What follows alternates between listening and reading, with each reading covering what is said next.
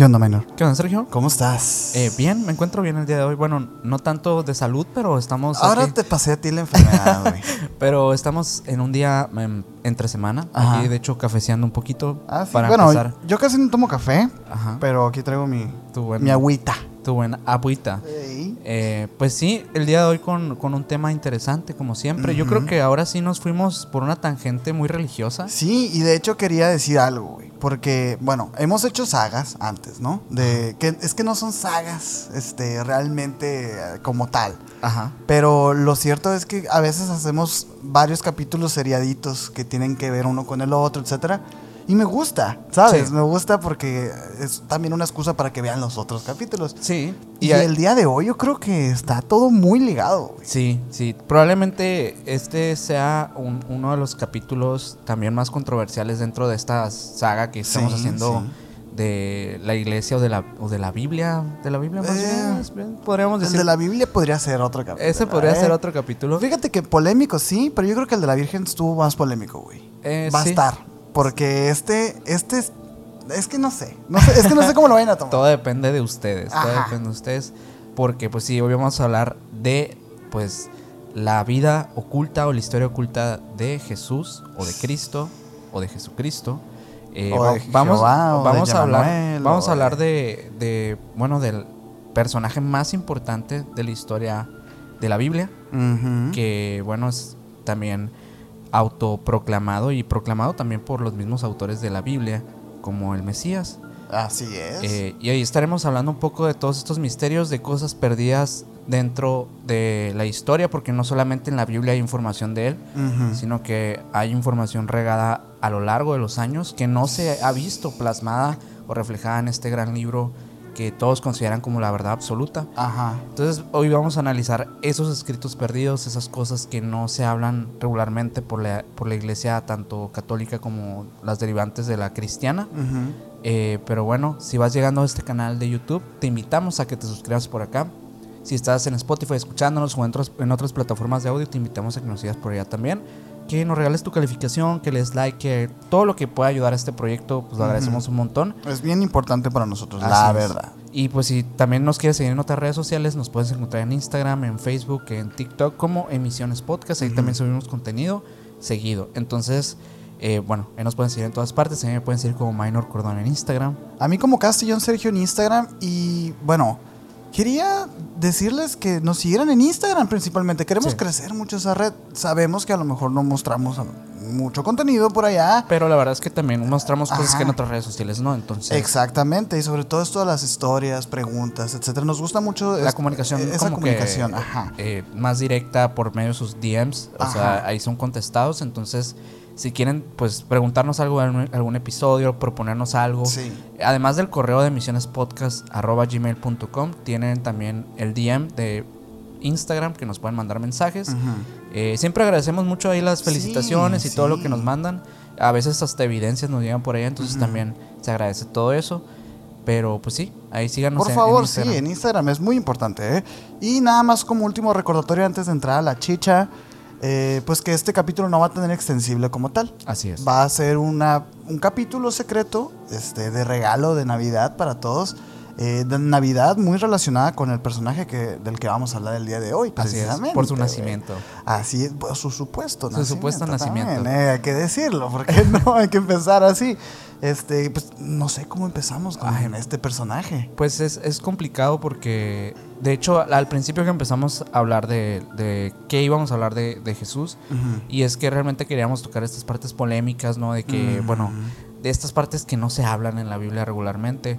Eh, por ahí, pues, hay varios escritos que, pues, son considerados, pues, también como evangelios apócrifos. Ah, sí, de hecho, me, me gustaría mucho decir que gran parte del capítulo del día de hoy se va a basar en estos evangelios. Así es. Eh, muchas gracias a todas las personas que nos pusieron en el chat y que nos dejaron comentarios en, en el último capítulo de la Virgen de Guadalupe, eh, porque nos mencionaron, nos mencionaban mucho estos evangelios.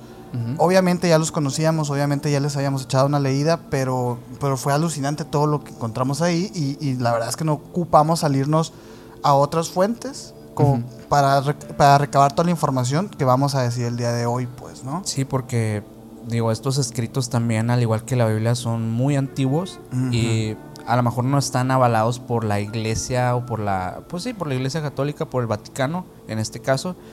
Eh, pero sí por algunas otras religiones, por algunas Sí, vertientes. Vertientes de la misma, del mismo cristianismo. Así es. Ajá, y del, del mismo catolicismo que hay varias, digo... ¿Qué, qué- eh, cómo podríamos ajá. definir esto de apócrifo realmente? El apócrifo, fíjate que viene, mm, yo lo tengo más, más adelante por acá, este, que viene de- del griego apo- ap- apócrifos, que significa como oculto o escondido, pues, ¿no? Y pues precisamente es eso, son evangelios que han sido ocultados por la iglesia, este, ah, la La- más común. Sí, la iglesia, la iglesia católica ortodoxa. ¿no? Apostólica, miren, a ver, vamos empezando, güey. Aquí no somos teólogos ni antropólogos, ¿ok?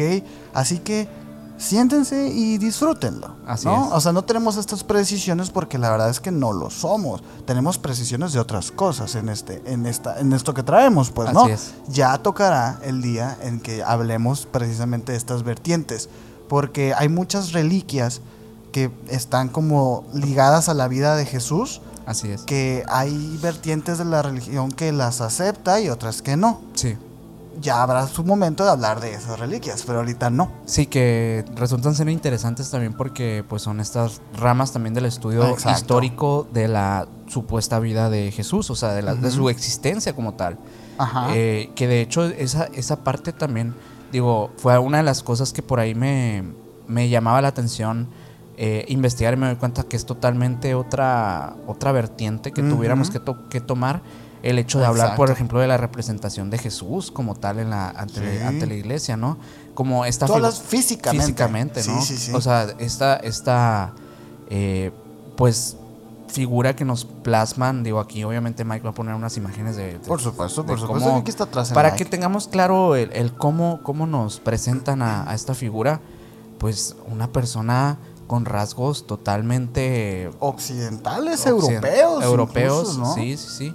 Eh, que podemos ver una persona rubia incluso, o Mm, tirando castaña, casi rubia, eh, con sus Ojos, ojos, azules. ojos azules, güey. eh, un, un cuerpo pues bastante también digamos que hasta trabajado, ¿no? O sea, físicamente es- está hasta marcado el, Sí, el sí. hombre que nos presentan. eh, es un hombre evidentemente alto. Sí. De hecho, en las representaciones cinematográficas que hay de él, siempre se pone a un actor de una estatura alta para que resalte entre los Ajá. apóstoles. Y, y- y eso también es algo que, bueno, es parte de la imagen, ¿no, güey? Sí. Sí, sí, sí. y, y algo que también nos puede, nos podría indicar que, pues, que es un, es un, un ser superior, un humano superior en muchos aspectos, ¿no?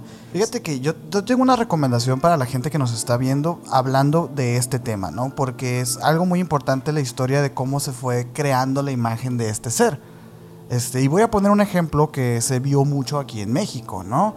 En los billetes de 20 pesos aparece un personaje, un expresidente Benito Juárez. Eh, los primeros billetes eran fieles a, a su imagen, ¿no? Porque ya de él sí hay fotos y todo, pues retratos, etcétera. Este, y se veía una imagen como pues más realista. Conforme fueron pasando las décadas y, y el cambio del diseño y todo, se fue haciendo más estético y más estético y más estético. Algo así pasó con la figura de, Jesús, güey. Y de hecho, la recomendación que les tengo es un video que habla precisamente de la evolución en el arte de la figura de Jesús. Eh, este video lo crea el youtuber eh, Antonio García Villarán Ajá. maestro en bellas artes, artista, etcétera. Muy buen video porque hace toda una investigación extensa que la verdad eh, no vi mucho al caso traerlo el día de hoy porque es, es otra cosa. Sí. Pero por eso les digo, vayan a ver ese video, es muy bueno porque se ven representaciones de pinturas previas a una edad media, previa a una, a una ya poderío de la iglesia gigantesca que vamos a tratar de encontrar las fotos por ahí, Mike, de cómo era antes Jesús. Y no era así, no era ni rubio, no era ni blanco, no tenía ni los ojos azules, que tampoco era como vimos hace unos meses que se, según alguna inteligencia artificial recrearon Ah. la cara de Cristo, pues Sí. supuestamente. Ahorita voy a hablar un poquito de eso, pero eh, hay teorías por ahí, digo, para resumirles un poquito todo esto, eh, hay teorías de que quien le da la imagen no fue otro más que Leonardo da Vinci. A través del sudario de Turín, ¿no? A través de eso y a través de la última cena y a través de varias este, pinturas muy famosas que él hizo en encargo precisamente de la iglesia.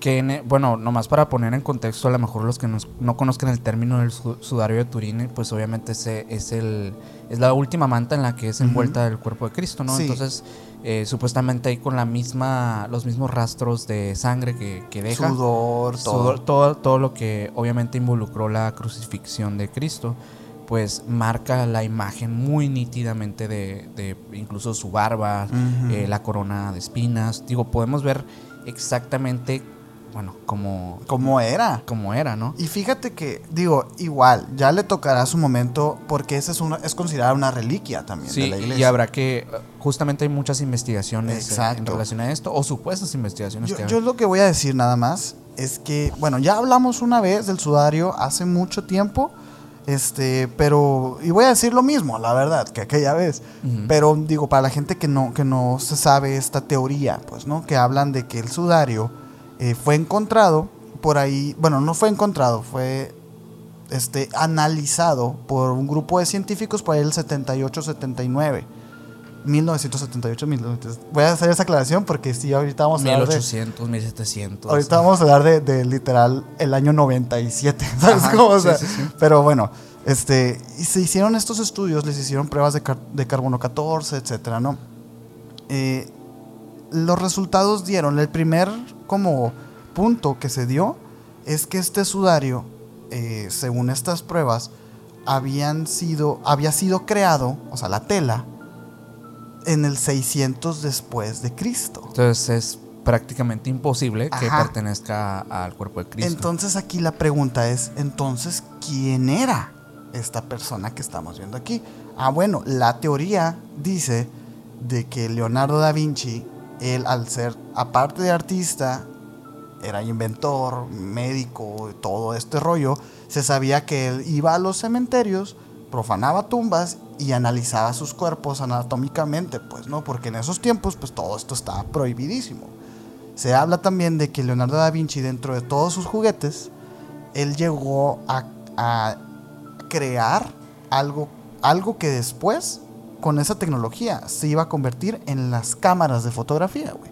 Entonces él se supone que agarró un cuerpo y lo, y lo fotografió. O sea, se- con, como lo que significa fotografía, los fotogramas que pasan por aquí, que van traspasando la tela y que se, y que se proyectan, pues, ¿no? Ujú. Hizo una caja negra grandota y ahí colgó el cuerpo. Alrededor dicen que más o menos entre uno o dos días, Ujú. Como fotosensibilidad. como ¿no? fotosensible, pues, ¿no? Él lo hizo en el 1600 por allá, ¿no? Entonces, pero ese cuerpo estaba decapitado. Porque supuestamente el, el sudario, digo, no quiero entrar mucho en detalle porque no, no tengo la información, pero no, no, es, no se encuentran rastros de sangre como tal, Sí ¿no? se encuentran. Y fue lo primero que quisieron agarrar. ¿Y qué fue lo que...? No, pues no fue concluyente porque, pues, no... No, No hay un registro. O sea, sí, en el sudario hubo alguien. Es lo que, es lo que se, se- también se descubrió, pues. En el sudario hubo alguien, un cuerpo. Esa- Eso es contacto con cuerpo humano, pues, ¿no? Con estos experimentos del carbono 14 y se determinó que 600 después de Cristo fue creada la manta, fue que dijeron, ok, pues no es Cristo, pero ¿quién es? Y, y- y porque era, era tan determinante de que sí había pasado alguien por ahí que querían saber qué pedo, pues, ¿no? Ajá. Entonces se empezó a teorizar y se le atribuye a Da Vinci esto. Ese cuerpo estaba decapitado, supuestamente. Y la cara... Y la cabeza, dicen que o era una persona, este, como dicen que algún carnicero por ahí, etcétera, amigo de Da Vinci. Algunos incluso dicen que, que eran como los novios de Da Vinci. el- un amante, ¿no? Ajá. Sí, por ahí he escuchado eso. O el mismo Da Vinci, güey. Ajá. Entonces la cara que vemos. ¿Y por qué se dice que, que estaba decapitado y así? Porque las proporciones No coincidí. no coinciden. La cabeza es más grande. O sea, es más grande en comparación del cuerpo, pues. A menos que de verdad se haya tratado de una De algo persona con... muy anómalo, ¿no? O una sea, persona con unos rasgos bastante extraños, ¿no? eh, sí les interesa todo esto del sudario de Turín. este, Pues, podríamos hacer un pongan en capítulo. los comentarios si les pongan en los comentarios porque sí, esto- esta información que les estoy dando ahorita es algo que, que es nada más por encimita, pero este usuario se le atribuyen también milagros, también se le Hay una investigación cosas. muy profunda detrás de todo Mucho, esto. Documentales enteros hablando de- de, esto, libros incluso que hay. Y, com- y como este también hay clavos de la, de la cruz, güey. Hay un montón de cosas que, que están bien interesantes de analizar, pero ese sería para otro día. sí. Pero es importante ese usuario porque se supone que eso es lo que le pone la cara al a Jesús, al Jesús que luego empezamos a ver en épocas artísticas como el renacentismo, la ilustración, ta, ta, ta, todo eso, Sí. que ya se empieza a ver a un Jesús europeo, blanco, alto, fuerte y todo eso. Muy similar a, a estos eh, pues dioses más eh, romanos, ¿no? O sea, Ándale, No sé, con eh, una perfección anatómica, sí. Ten- te- teniendo más en cuenta pues esto que pues sí que es como un, un dios pues básicamente. Entonces, eh, obviamente sí entiendo el por qué lo plasmaran así, pero pues también el pensar hoy en día que... Eso anduviera por allá en, en un Jerusalén, en un... Pues es, es absurdo, ¿no? O sea, o a menos que estamos hablando de un ser totalmente Ajá. Eh, fuera de lo, de, lo, de lo normal. Es que sería indiscutible que, estam- que estuviéramos enfrente de algo... un, play- un pleyadiano. ¿Por qué no decirlo, verdad? ¿Por qué no decirlo? Una persona Sí, con rasgos de otro continente o, o de incluso de un lugar que jamás estas personas habían visto, ¿no? O sea, una persona con rasgos totalmente desconocidos para ellos. Y Y- por supuesto que sería algo que llamaría la atención, pues, o sea, por supuesto. Es, es que es- eso es que, ay, es que la vida de Jesús es tan impresionante porque hay, hay esas cosas. Están las dos, las dos, los dos caminos.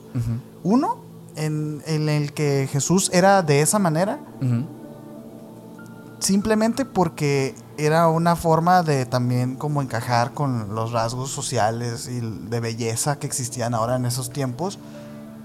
Básicamente la misma razón por la que la Virgen de Guadalupe es morenita, pues. Ajá. Es básicamente la misma razón. Y dices tú, ah, ok. O si sí fue así, bueno, estamos enfrente de algo que no es de este planeta, güey, en Mm. esos tiempos. Y que pues obviamente el rechazo y el miedo de la gente sería algo evidente, ¿no? O la idolatría. Eso también. También O sea, eh, y uno vendría a consecuencia del otro. O sea, al Exacto, final sí, una idolatría por miedo, una idolatría por, por, por esto, por este ser desconocido fuera del planeta, eh, sería pues algo lógico para, digo, obviamente ilógico para nosotros que lo vemos como desde una perspectiva histórica, pues sería como que muy imposible que eso pasara, pero Ah, no, no, Pero pero, como se fueron sucediendo las, las cosas, pues sí sería algo lógico. sí, según como claro. lo cuenta la Biblia, Ajá. me cuadra perfectamente. Y de hecho algo, algo muy interesante dentro de, de todo esto y que por ahí me encontré y te, te lo llegué a mencionar, es que, eh, y que también es algo creo que el conocimiento popular, ¿no? Es que eh, pues de la vida de Jesús hay 18 años perdidos. Mm. Hay, hay una, desde los 13 eh, o 12 años hasta los 30 años, se Que, sabe- que ya se fallece, pues. se ¿no? vuelve a saber de él, ¿no? Ya en la vida adulta, a los 30 años. Eh, pero bueno, muchos, muchos dicen que, o sea, lo que piensa, digamos que la tradición católica es que, pues esto, en estos años Jesús, pues a los 13, supuestamente ya por la tradición judía tú te vuelves un hombre, ¿no? O sea, por el. Bar Mitzvah y todo esto, eh, pues tú ya te vuelves un hombre. Entonces, por ende, ya empiezas a, a- a aprender el oficio. Entonces, muchos atribuyen estos años a que Jesús empieza a, a acercarse a José para ser carpintero junto con él.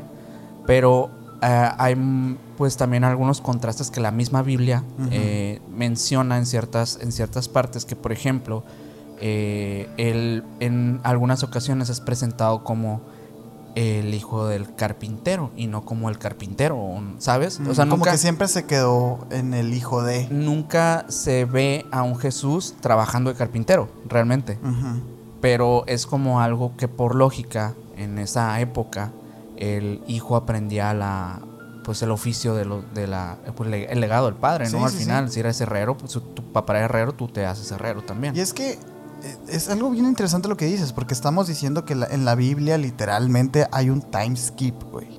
Hay un. Aquí se acabó y luego acá empieza de nuevo, ¿no?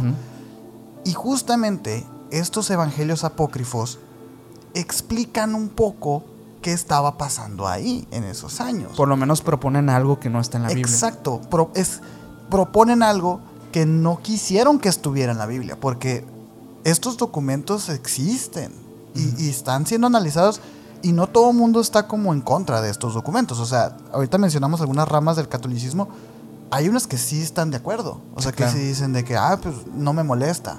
No los consideran canónicos, pero existen. Incluso si hay quien considera eh, algunos canónicos dentro de, de sus de sus vertientes, ¿no?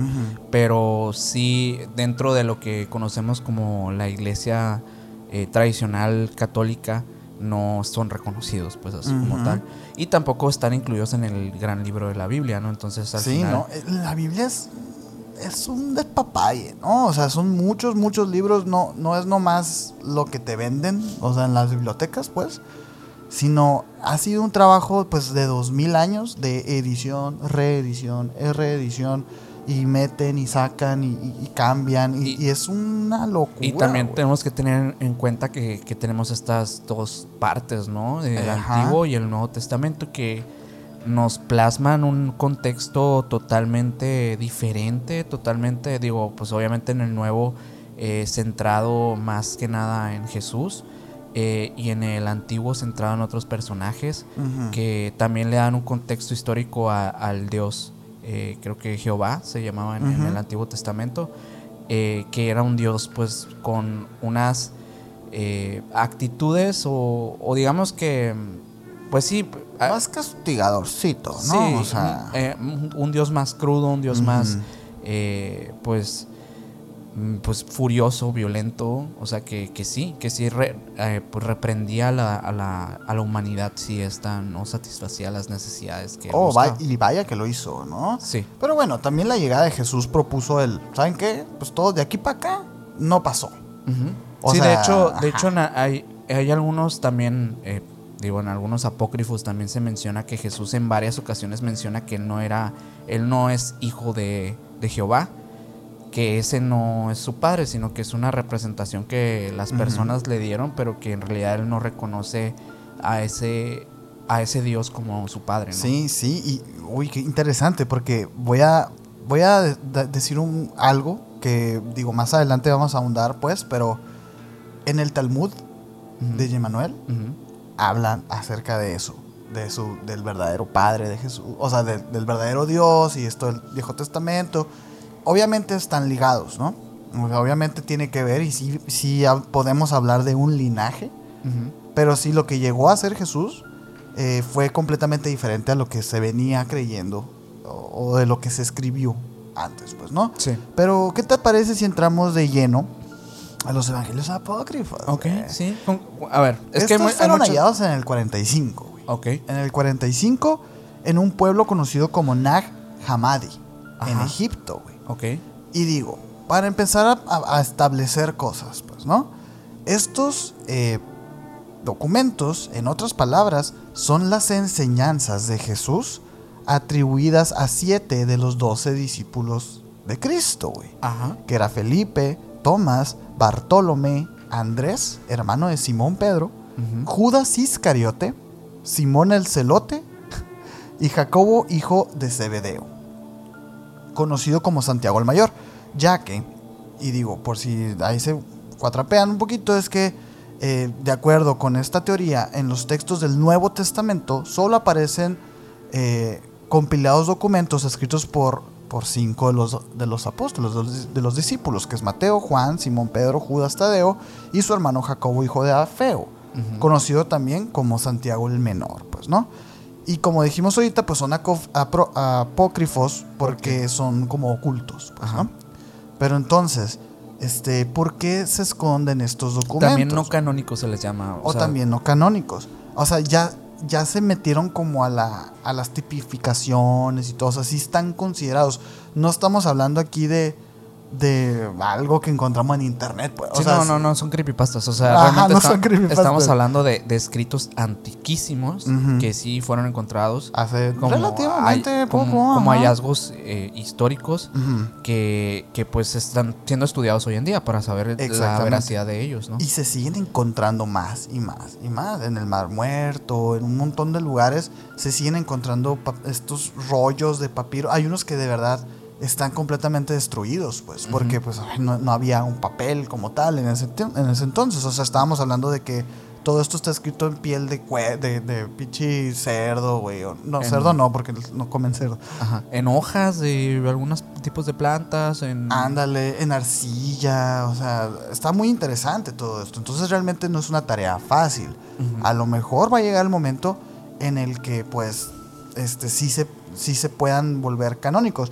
Pero bueno, hay dos teorías que podemos este asumir del por qué escondieron estos dos est- estos evangelios apócrifos. ¿Tú qué piensas? ¿Por qué crees que los escondieron, güey?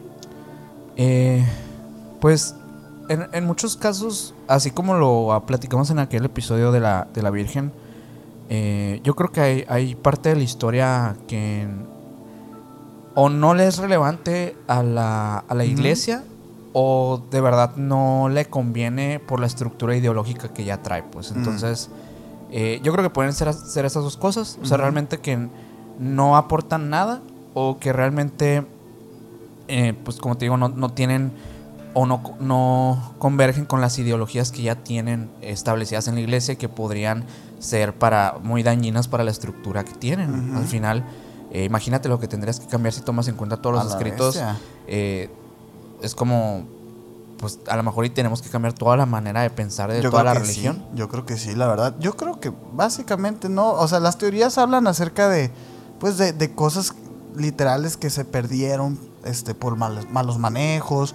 Incluso hay, hay, hay una historia de un, este, de un eh, monje por ahí que redactó estos libros.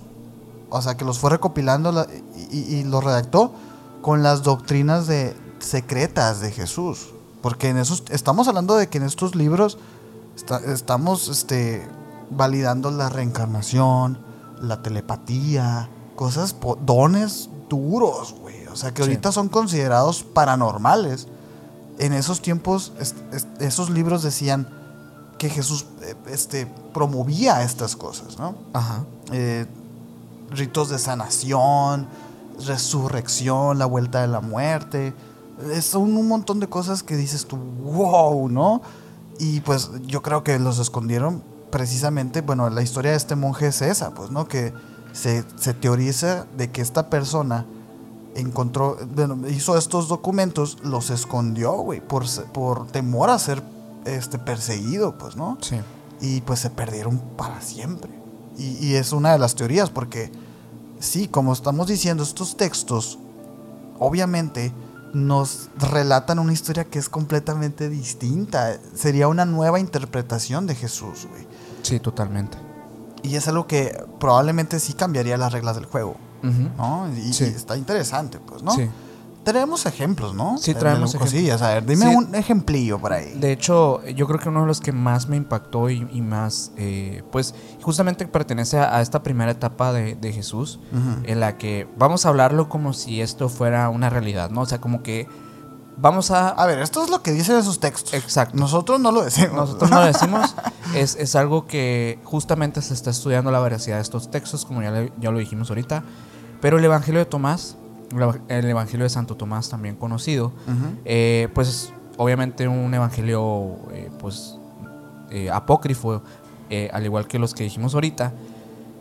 Este fue descubierto en 1945, no hace tanto tiempo, por un investigador llamado Nag Hammadi en Egipto. Este data los, los, los autores ponen fechas como del 60 después de Cristo hasta el 200 después de Cristo, es más o menos lo que Sí. lo que se sabe o lo que se tiene hasta esa fecha, ¿no? Pero, ¿qué es lo que tiene? ¿Qué es lo que habla? Eh, que, que de hecho, ahorita, ahorita que antes de grabar estábamos, justamente lo que es el que más yo creo que nos llamó la atención a los dos porque nos encontramos por ahí. Eh, estamos hablando de él y porque plantea un- a un Jesús niño eh, pues que más allá de rebelde, No, no, era, era grosero. el era peligroso. Y peligroso. Era peligroso. Eh, básicamente nos narra la historia de diferentes eh, eventos que pasan a lo largo de la, de la infancia de, de Jesús, en los que en mucha convivencia con José, de hecho esta, esta interacción es muy clara en, en este Sí evangelio. pasaba mucho tiempo con José, ¿no? Sí. A- aparentemente por ser, pues, como te digo, como un tipo de. Pues esta, esta, este apadrinamiento de la enseñanza que tiene un padre por el oficio y todo esto y por la, por la educación básica de su hijo, pues yo creo que era muy de correspondiente si eres hombre que tu papá te Sí, sí, enseñara cómo ser un hombre, Sí, ¿no? sobre todo en esos tiempos. sobre todo en esos tiempos. Eh, y bueno, básicamente nos plantea la historia de, de un Jesús que es rebelde, es eh, despiadado en muchas ocasiones. Sí. Eh, también tiene un alto grado de egolatría, Sí, sí, sí. De egocentrismo. de egocentrismo, por saber que él es una persona Ah, porque él sabía, güey. con poderes sobrenaturales. O sea, porque literalmente es lo que es lo que nos plantea esto. De hecho, no sé si traigas algunas historias de eso. Yo traigo. Sí, yo Este, también. podemos, podemos empezar así a, a rebotar algunas. Mira, yo te voy a contar una que precisamente va y también involucra a José. Esta es una historia, es un capítulo de la infancia de Jesús que tiene que ver con, fíjate bien, la manipulación de la naturaleza. Digo, en la Biblia canónica y la historia que conocemos, hemos eh, escuchado toda la vida acerca de milagros de, de Jesús, pues, ¿no? Esto de, convertir el agua en vino, este, la multiplicación del pescado y el pan, estas cosas, pues, ¿no? Pero esto a mí se me hizo muy fuerte, porque fíjate, y te voy a leer los versículos, güey. Ahí los, ahí los puse más, o sea, obviamente voy a quitar cosas, quité cosas, pues, que, que eran pura paja, pues, ¿no? Ajá, sí. Porque nosotros todos sabemos aquí cómo es leer la Biblia, pues, ¿no? Y es complicado a Es veces. tedioso de vez en cuando. Sí. Entonces, habla, y Jesús cumplió la edad de ocho años, y José era carpintero, y hacía carretas y yugos para los bueyes. Y un rico dijo a José, Maestro, hazme un lecho grande y hermoso. Y José estaba afligido, porque uno de, los, de las maderas que iba a emplear era más corta que la otra. Más le dijo a Jesús, no te aflijas, toma el madero de un lado y yo lo tomaré del otro, y tiremos. Y haciéndolo así, el madero adquirió la longitud precisa, y Jesús dijo a José, trabaja, he ahí el madero que necesitabas. Y al ver José lo que había hecho Jesús, lo abrazó diciendo, bendito sea Dios que me ha dado tal hijo. ¿Entendiste? Más o menos. agarraron un- un ma- una madera, güey. Ujú. Así como si tú y yo agarramos, te digo, agarra la mesa. Agarramos la mesa y la hago más grande, Ah, güey. ok, ok, ok. Eso fue lo que pasó, se Ah, supone. Ya entendí. Entonces, eh, está loco ya, güey. Esos ese tipo de poderes era lo que. Poderes, güey.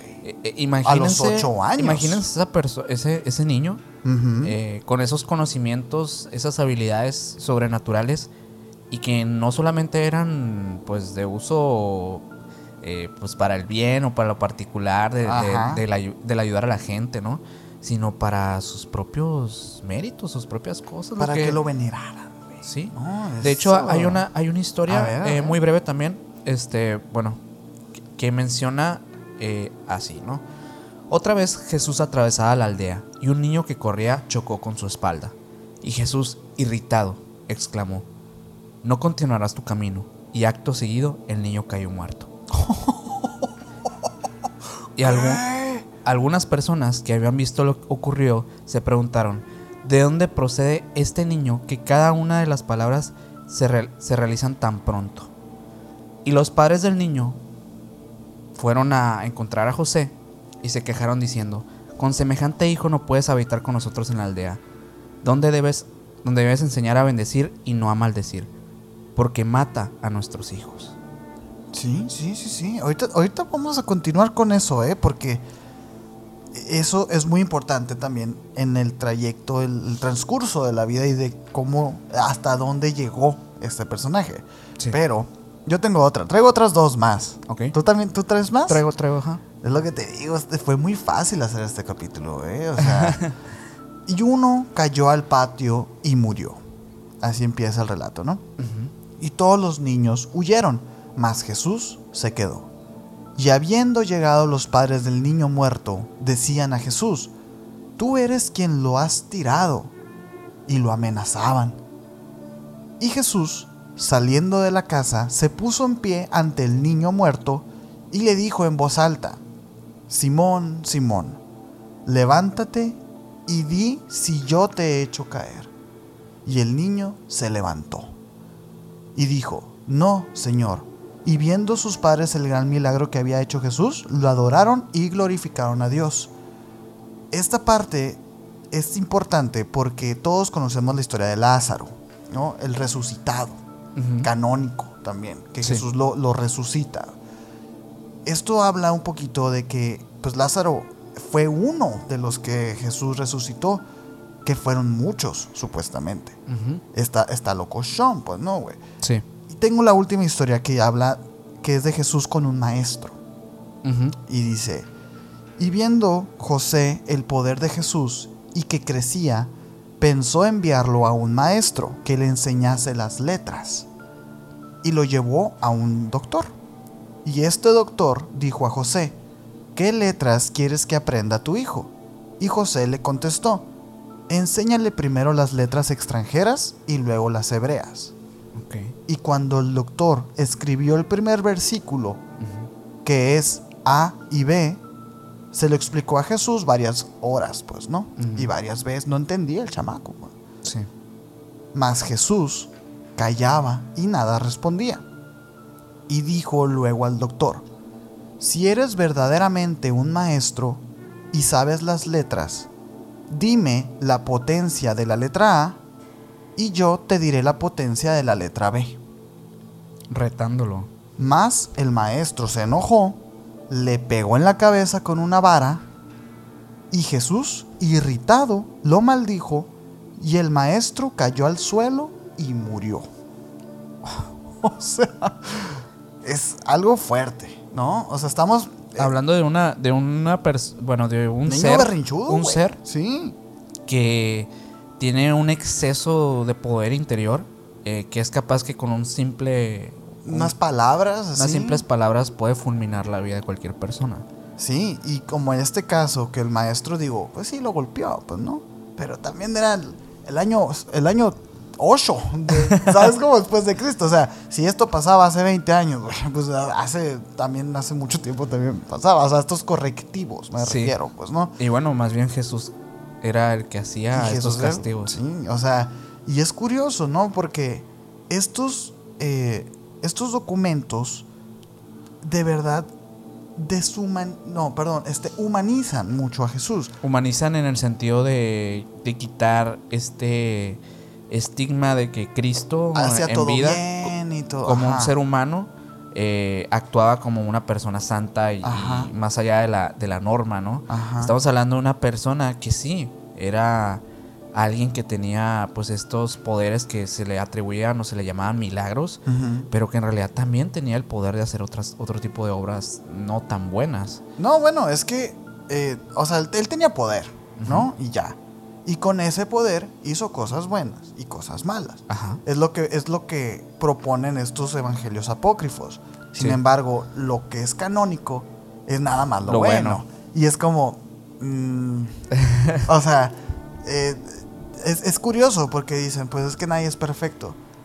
Sí, es verdad, pero se supone que Jesús fue perfecto. Se supone que... Pero no lo fue, güey. Y está bien no ser perfecto. O sea, eh, digo, yo creo que esto sí le hizo mucho daño a la sociedad en algún punto. Sí. Porque sí es cierto que sí, se, se, se propone el, el- el sistema moral y ético de lo que está bien y lo que está mal en base al ejemplo que fue Jesús. Sí. Pero a lo mejor, este, si hubiéramos visto también los errores, fuéramos más tolerantes nosotros, tanto con nosotros mismos como con el prójimo, ¿no? Cuando alguien se equivoca. Así es. Porque por muchos años en la historia, en la sociedad y hasta el día de hoy, cuando alguien se equivoca es señalado y es este eh, juzgado y todo. Sí. Pues. Y, Sí. y esos, esos pensamientos como extremos hacen mucho daño, güey. Y es Claro. como, es que si ya estaba aquí la información, ¿por qué no nos las dijiste? Imagínate. Y además, pues, no, no en todos los casos estamos hablando de, de algo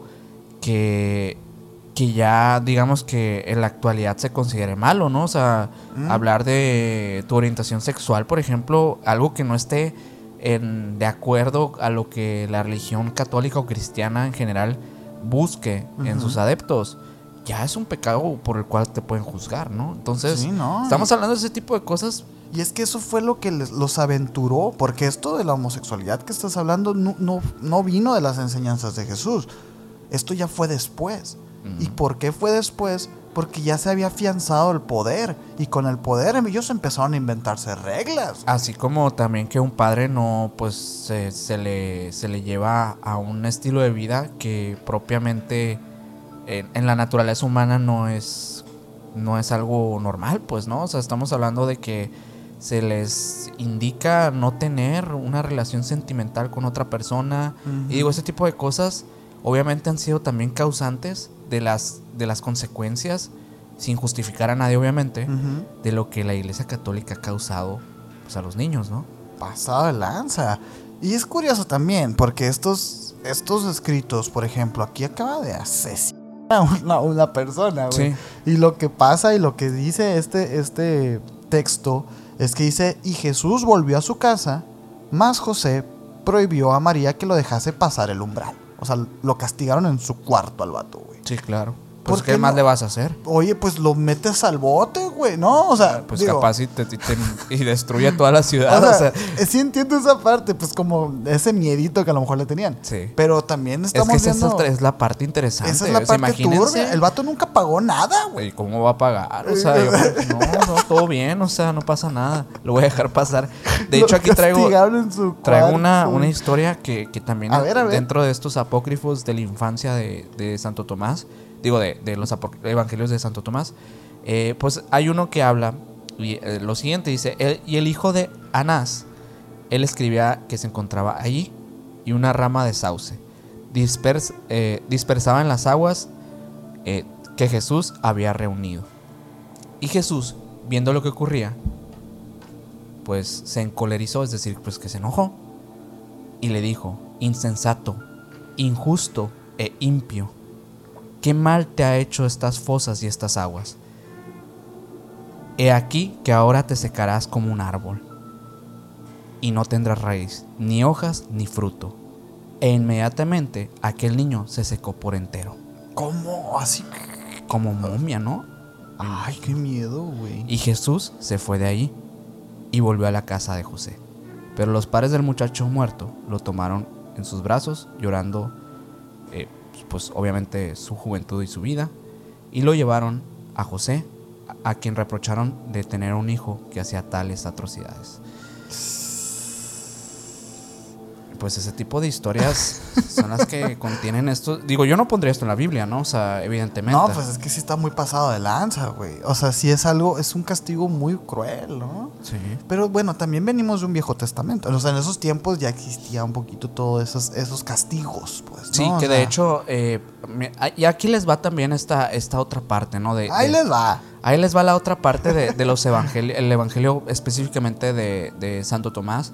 Y es que también se dice que estos escritos pudieron haber sido parte de, de una, una representación, o sea, de, de- del Antiguo Testamento, de cómo hubiera sido un. Cristo basado en el Antiguo Testamento Mm, que ah, si lo quieren ver como de una manera más literaria, novelesca, el que hubieran representado hacia Cristo como en una novela, básicamente. Ujú. Esa es como la otra, una de las hipótesis que existen por, de estos escritos, también queriendo justificar un poco que no es posible o factible que hubiera un Jesús así. Eh, digo, yo al final no sé qué pensar porque pues no, no... no, bueno. Digo, al final estamos hablando de poderes sobrenaturales sí, también. sí, sí. O sea, Es, es complicado pues, pues que me crea toda la historia. Ajá. Sin embargo, sí creo que puede haber ciertos escritos pues reales, o sea, como estos, o sea, escritos que estuvieron Sí, dentro o sea, de la reales con, a- te refieres a escritos en esa época. escritos en esa ta, ta, época y realmente relatadas por personas que estuvieron Sí. ahí, que vieron testigos oculares, que pueden hablar de historias de Jesús que seguramente no fueron tan buenas o No que fueron tan chidas, ajá. porque no, no podemos decir que en el contexto social, cultural que se vivía en ese tiempo, las reglas sociales eran las mismas que actualmente, ¿no? O no, sea, por supuesto que no. O sea, es- exact- exactamente. O sea, hoy nos, hoy nos parecen alarmantes estas, estas este, historias, pues. Pero quién sabe cómo se habrán interpretado en ese momento, cuando se, recién se escribieron o con la intención con la, con la que se escribieron. Yo te voy a decir algo, a mí me gusta este, este Jesús, este, acá más, más crudo. más crudo. O sea, que no es un bonachón, pues.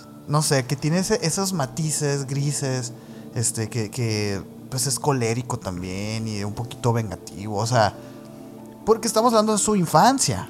O sea, y cuando eres un infante eres inmaduro, no controlas tus emociones, etcétera, etcétera. Ya después lo que pasa es, yo creo que lo, con lo que podemos, podríamos juzgarlo, pues, ¿no? Sí. Pero el, el haber cometido errores en tu infancia te hace sabio de viejo. Entonces, por Claro. eso me gusta un poquito este Jesús acá.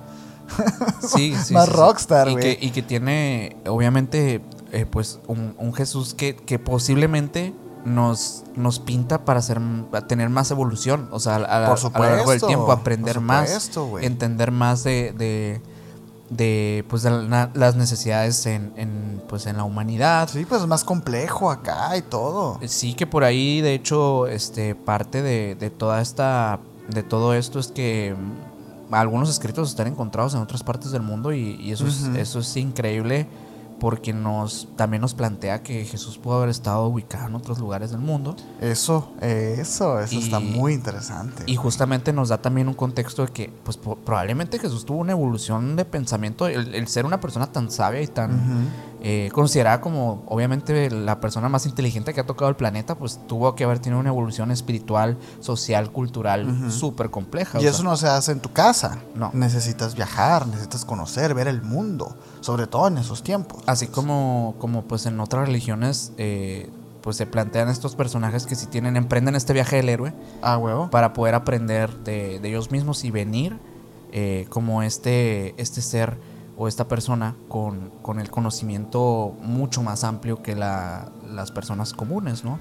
Yo creo que eso, eso a mí me pinta algo más realista a un Jesús que se queda simplemente como un carpintero en, O, o- en su ciudad, en su pueblo, ¿no? o- o de que ya de gratis, todopoderoso, así. O sea, eh, que bueno, todopoderoso ya era. Y con todo el conocimiento. pero ¿no?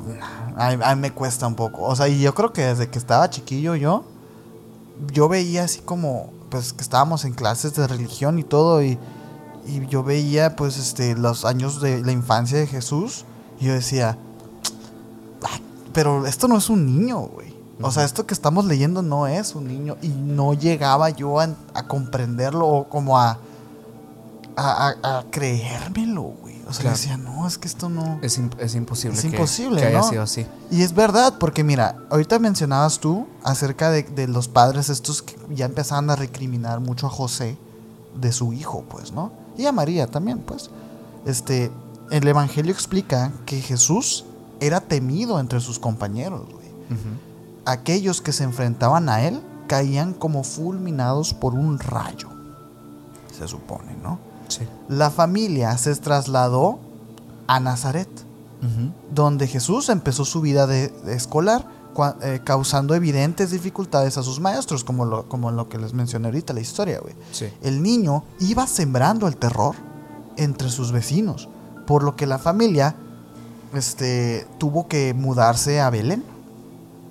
El evangelio del pseudo Mateo trataba de presentar al niño Jesús como un héroe maravilloso, omnisciente y poderoso. Pero la imagen que se desprende del texto es más bien la de un chiquillo arrogante, Ujú. díscolo, caprichoso y hasta asesino. ¿Apuntaste eso para el tráiler, Mike? Otro de los evangelios apócrifos más antiguos es el evangelio de Pedro, que este fue descubierto en 1886. Entre otras muchas cosas, el evangelio de Pedro describe la resurrección de Cristo como algo canónico que, Ajá. que- que pasó.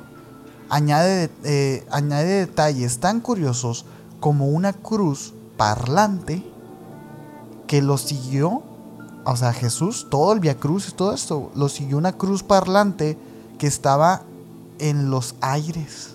Wow.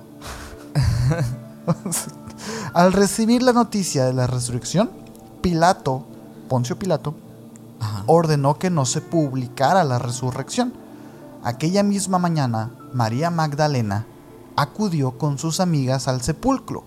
Al encontrarlo vacío, a diferencia de lo que nos han pintado toda la vida, no se hincaron llorando y milagro. Estaban asustadas, pues. Sí, ¿Dónde está el cuerpo de Jesús? sí. Es lo que se preguntaron y huyeron de ahí. Entonces, eh, es, lo que me gustan de estos evangelios, que estamos viendo una historia más realista, con, con Sí. emociones reales. No todo es, ay, santo Dios.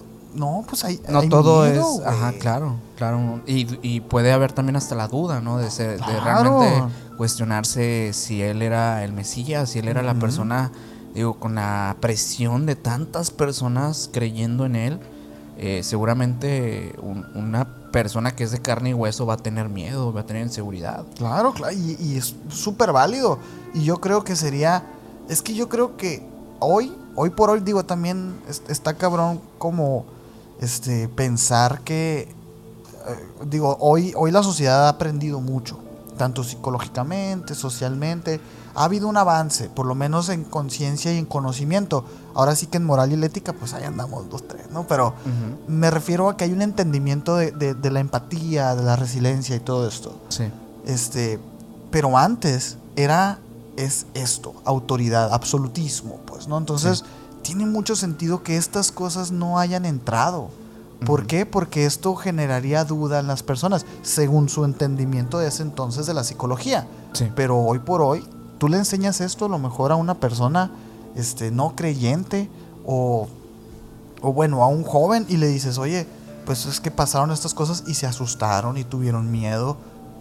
Porque al final de cuentas, estos, estos evangelios apócrifos no están queriendo este, desmentir o, o, o, este, pues ahora sí que... Demeritar historia. demeritar el poder de Jesús. No, o sea, es, es contar como la historia con otra interpretación. Sí. Al final va a llegar al mismo punto. Él sigue siendo el Mesías, él sigue siendo Dios y todo esto. Entonces, Sí, claro.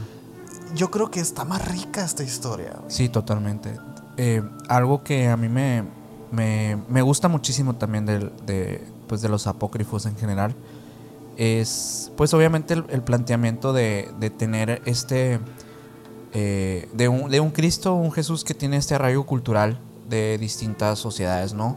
Un, un- bueno, se habla por ahí que, que, mm, de hecho, hay escritos e investigaciones que se han estado haciendo que pa- parecen encontrar eh, en lugares como la India Mm. eh, supuestas eh, apariciones de, de Jesús en los, en los en escritos muy muy antiguos Sí, de hecho sí, sí. pertenecientes a la época eh, donde ven a un, a un Cristo que por ejemplo eh, en, en alguna eh, en alguna en algún trabajo que va con con José Arimatea que José Arimatea digo Ah, tuvimos, un- tuvimos sí. un, un error la- el, el capítulo de la Virgen eh, por ciertas cosas que también se han investigado, digo, no, no, no podría entrar mucho en detalle porque tampoco conozco mucho el tema, pero se piensa que es como un tío De, de Jesús, eh, porque bueno, ahí, ahí tienen como alguna relación parental, ¿no? No, no sé exactamente de dónde Sí, deriva, sí. pero se dice que pudo haber sido como un tipo de tío.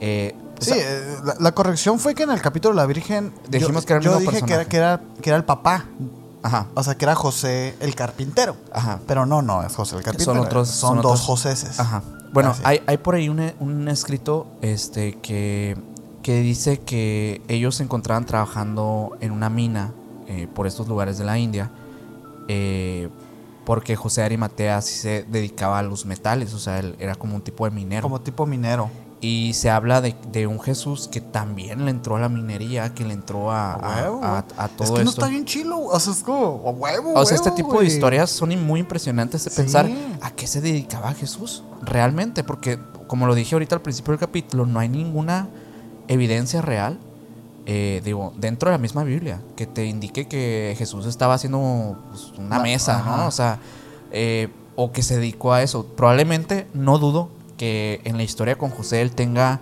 esta vivencia de estar aprendiendo de su padre, pero ya que él quiera dedicarse a eso, pues parece que no, porque al final él también em- tiene que emprender este viaje según estos escritos apócrifos, en los que él aprende otras cosas. Por ejemplo, en la India, pues él se empapa del budismo y entiende las ideologías budistas y por eso conocemos a un Jesús con, con una ascensión espiritual impresionante, ¿no? Pero o sea, que, cabrón, así. o sea, que, que tiene un conocimiento espiritual del alma y, de- y conoce muy bien, eh, pues, a dónde quiere proyectar sus ideologías, ¿no? Y eso es porque seguramente, según estos escritos, eh, pues Jesús se empapa de las ideologías budistas. Eh, y otras de las cosas por ahí que, que se plantean es que eh, Jesús en algún tiempo de, de su vida se involucra con, con una, una secta judía ¿Mm? llamada los esenios. Los, esien- los esenios, pues, probablemente se datan de unos 20 años antes de Cristo, o sea, realmente no tenían muchísimo más tiempo de la vida de Cristo, pero digamos que tenían por ahí, ¿no? Ujú. Eh, ellos son, digamos que son, eh, pues sí, una, una deriva de la, de la religión judía, eh, pero tenían otras, eh, pues unas vertientes del dogma que se hacían que, por ejemplo, tuvieran otro tipo de creencias más espirituales tirándole a esto. Sí, es que por eso no eran judíos. Exacto. Era, era una secta judía. Era una secta judía, porque creían más como en el alma y en estas cosas, que por ejemplo, eh, los esenios creían mucho que el agua eh, purificaba el alma, o sea, que el baño con agua así cristalina te purifica el alma. Entonces, se dice Mm. que Jesús al momento que se involucra con ellos, y no que estuvo propiamente dentro de, de la, de la secta, ¿no? O sea, Anduvo con ellos. pues. anduvo con ellos, se Sí. empapa del conocimiento. Y es que sí veo a un Jesús que, Es que está bien chingón. que sea así, multicultural. ¿no? Sí, güey, es que estaría bien increíble, güey. Eh, y que aprende de, de- de- de ellos, aprende incluso este pues de, de- de las lenguas y un poco se empapa de todo la- la- las pues en, en sí de, de lo que llega a ver en las, en las diferentes ciudades donde él llega a estar. Pero por ejemplo con los esenios toma esta parte para, para lo del bautismo eh, y, lo, y lo empieza a proclamar Sí, sí, sí. como, como una vertiente dentro de la, de la religión católica. El bautismo no existía, güey. Como tal en el, en el en los judíos, la verdad es que no sé. La verdad es que no sé si sea Según yo, exactamente. no. Según yo es diferente. En- en- Existe ot- otro, ¿verdad? Otro cosas. rito, pues. Ahí sí que les voy a quedar mal. Pero, pero pues obviamente Jesús es el que crea el cristianismo, ¿no? Como De tal. hecho, hay partes, este, bueno, me voy a adelantar un poquito, pero en el Talmud de Gimanuel, ahorita les voy a decir qué es eso, pues no, pero hay, el- hay algún capítulo por ahí que hablan igual que Juan Bautista, eh, quien es el quien bautiza a Jesús en el río este. eh, él también desciende, él también fue enviado. Como que todas las personas que interceptaron con Jesús en su viaje estaban mandados. O sea, también como si fuese un plan mayor, pues. Como si fueran piezas de, de- Ajá. del gran juego, pues. Y también como la descendencia de, de este Juan Bautista también es así como medio milagrosa también, según estos escritos también, pues, ¿no? Pero tiene sentido. Y tiene sentido como que todo vaya coincidiendo, pues. Sí. Para que Jesús vaya, aprenda cosas, este, con la secta esta que dijiste. Los esenios, ajá. el budismo, ta, ta, ta. y Incluso con repente- la, rela- la relación esta que se le da, por ejemplo, entre Cristo y Krishna, que ¿Qui- tam- qui- qui- ¿Quién es Krishna? Krishna. Krishna. Krishna es, es también eh, considerado por, por los eh, la, esta, la ideología de Yadu, Mm. eh, los de la India, ¿no? Que son, es también como una encarnación, Como Mesías. como un tipo de Mesías, una encarnación de Ah. Dios en la tierra, ¿no? Eh, y, Se podrá tratar del mismo, güey. y es que eso es lo que se piensa, ¿no? Entonces, le- lo, lo extraño aquí es que pues estamos hablando de culturas totalmente diferentes, ¿no? Entonces nos hace pensar, pues probablemente, o sea, este, este personaje, eh, pues sí le tocó viajar muchísimo, ¿no? Y es que sí, porque una de las cosas que es lo primero que uno se pregunta, ¿no? Cuando empieza a tener dudas de la religión católica, cuando es un adolescente, ¿no? Y así, que dices tú, bueno, es que si el sudario de Turín es falso, que si los clavos, que si no tiene sentido esto y esos 18 años que, que hizo Jesús, ta, ta, todas estas dudas, empiezas a, a preguntarte, ¿realmente existió un personaje como tal, llamado Jesús de Nazaret y ta, ta, ta. Y lo cierto es que sí, O sea, y no es nomás los registros que tiene la- iglesia católica. Hay registros de otras religiones que hacen referencia a un Jesús, que hacen, bueno, a un, a un, a un Joshua. O sea, hacen referencia y ese que, ese que acabas de mencionar tú también tiene que ver, porque a lo mejor ya es el mismo, güey. Exacto. Y mira, Una, una persona, una persona que influye que totalmente en anduvo en, todos, en todas estas partes. y ¿Por qué que tantos años perdidos? Tantos años perdidos pudo haber sido el, el profeta en diferentes religiones si quieren. Sería alucinante ese pedo, güey. O sea, sería algo que, que. sería increíble, pues, ¿no? O sea. Y de que, verdad sería un ser de otro planeta eso, ¿eh? Y que de hecho el Talmud de Jimano la, la estaba mencionando. Ya estoy metiendo mucho hype y ni traigo tanta información. No, no es cierto, sí traigo, pero. Ajá. Pero es que sí es más o menos la idea, pues. O sea, y coincide. Pero todavía no vamos a llegar a eso. Lo que quiero decirte es que yo aquí estuve viendo acerca de, de qué documentos como reales habían acerca del registro de un Jesús de Nazaret en esos tiempos, güey.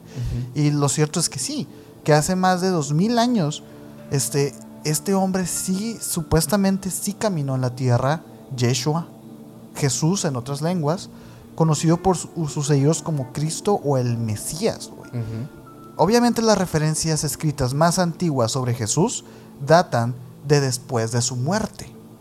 Eso también es interesante, porque después de su muerte es cuando empieza a todo, toda la ola, pues, ¿no? Este, bueno, de su supuesta muerte. Claro. También. Este, por las cartas de San Pedro redactadas entre los años 20 y 30 después Ajá. de Cristo, pues, ¿no? Después de la crucifixión. No, no, no. 20 y 30 después de la, de la, eh, crucifixión, que estamos hablando 50, pues, por ahí, ¿no?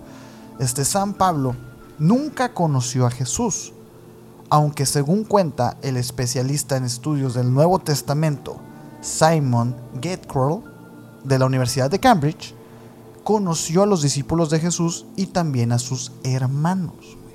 Y esto nos pone en otra... Abre es que es, es que leer estos apócrifos es pum pum ramas ramas ramas. O sea, ahorita te mencioné un personaje también, María Magdalena, que ahorita a lo mejor hablamos de ella. Ah, sí, también estaría bueno. Pero estos supuestos hermanos son este hermanastros, Hermanastros. que son porque Lo- José era viudo. Por el, el matrimonio, ¿no? Sí. Ajá, porque dices tú, bueno, si, o sea, si tiene hermanos, pues la Virgen María no es virgen. Ah, claro.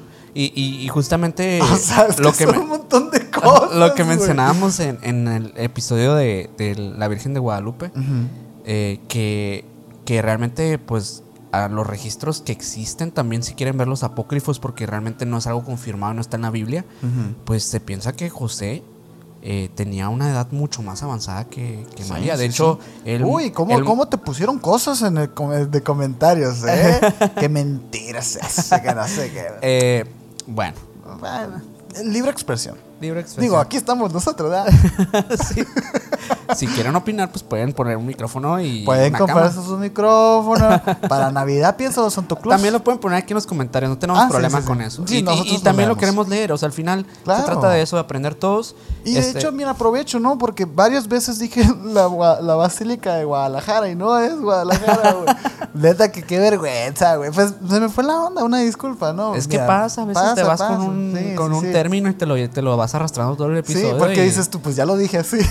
Ya lo dije así, ya, Tengo ya que no comprometerme. Pero no, no, la Basílica de, Guala- de Guadalupe. Mira, yo otra vez iba para allá. Es que es el Gua, ¿no? Ajá. Es el Guadalupe. Este, está en Ciudad de México. Así es. Este, y vamos a ir. y vamos a ir. Pero, pero sí, o sea, bueno, el, el hecho es que eh, José, pues, muere muchos años antes eh, que María, ¿no? Entonces, podemos pensar que sí puede tratarse de una persona mucho mayor que ella. Sí, sí, sí. Pues no, se habla de que era viudo. Y que era viudo de ya de dos esposas. ¿No? Entonces, pues imagínense. Y que tenía dos hermanos, o bueno, dos hijos con estas esposas que luego terminan siendo también discípulos de Jesús. Este, realmente no llevan a- a muchas partes. Yo pensé, fíjate que esto de los hermanos, porque yo ya había escuchado, ¿no? Pues que Jesús había tenido hermanos. Yo dije, a la bestia, qué interesante, ¿no? O sea, porque, pues ser el hermano, es que todo lo que esté relacionado con el linaje de Jesús me parece impresionantemente importante, ¿no? Entonces, cuando me puse a investigar, resulta que no, realmente no tuvieron tanta relevancia. O sea, hay algunos, realmente la pelea fue entre, entre los antropólogos y los teólogos, que si eran carnales, o sea, que si eran pues, hermanos carnales, o si eran hermanas, o así pues. Pero realmente entre ellos nunca hubo problemas. Claro. Y, y ya, o sea, pero plantea la idea, imagínate un Jesús con hermanos. Claro, un, li- linaje, ¿no? De- un Ajá. linaje eh, supuestamente, pues no sería sanguíneo porque no tiene la sangre de José, ¿no? Entonces, En, teo- en en teoría, pues, pero bueno, hablando a nivel biológico, tendría que tener pues la misma sangre, ¿no? Pero bueno, Sí, en concreto, eh, supuestamente el bautismo de Jesús por Juan Bautista, que es el que mencionabas ahorita, y su crucifixión, son los únicos dos episodios que son generalmente aceptados por todas las ramas del catolicismo, pues, ¿no? Es- son los únicos dos. O sea, ya lo del, agua en vino, este, los panes y los pescados, la última cena, todas esas cosas se han cuestionado. O sea, se han cuestionado la veracidad de esos eventos. Sin embargo, esos dos se supone que, que sí. Aunque incluso la crucifixión dicen que sí fue segura, segura. Pero el bautismo dicen que es difícil de, de probar, güey. O sea, Mm. que no saben realmente. O de simplemente ubicar dónde fue. ¿dónde fue? Porque, bueno, se supone que sí, que sí existe el río, que ex- y de hecho todos los años van cientos de miles de personas a bautizar, A a, bautizarse. rebautizar. ¿Cómo se diría? ¿Rebautizarse? Pues o- si te vas a volver a bautizar. Según yo sí, porque son señores, pues. A, lo- a los que he visto O yo. a lo mejor algunos que se bautizan sin porque no tienen el bautismo. Ah, pues vez. sí, sí es cierto. Sí es cierto que no es tan común, ¿verdad? Como en otras partes del mundo, como aquí en México. Sí, además hay verti- vertientes del cristianismo que se bautizan a Hasta ya más grandes. diferentes edades. Ajá. Claro. Pero, y hay cientos de miles de personas que van a esos lugares a bautizarse así porque pues ahí es donde se bautizó el Mesías. Claro. Que eso también es bien interesante. Que quisiera yo, mira, por más que quiero, güey, no dejo de meter cositas porque quisiéramos, quisiera que hiciéramos un capítulo de, la- de ese tipo de cosas. Como hay un lugar en el mundo que se supone que es el lugar, en, en la cueva, no, bueno, este, como el, el- no sé cómo se llama, la cavidad esta, en donde ahí pusieron el cuerpo de Dios. Ok. Y ahorita es una iglesia gigante y, y arriba de esa iglesia hay otra iglesia. O sea, es como un lugar súper santo. Y ese lugar supuestamente es en el lugar en donde Jesús postró su cadáver. Pues, ¿no? Ajá, la- la- el, el- el este, El santo sa- sepulcro, Santo pues. sepulcro, ¿no? Y todas las vertientes se pusieron de acuerdo de que ahí es. Pero lo interesante aquí es como, bueno, no tienen certeza tampoco. O sea, realmente ellos están creando, crearon todo esto, güey. Porque se pusieron de acuerdo y dijeron, pues... Es que es en, en Jerusalén, ¿no? Este lugar. Sí, sí, sí. Y, y, y yo por eso te digo, o sea, este lugar, este río y todo, pues ahí dicen que, pero pues realmente no sabemos, güey.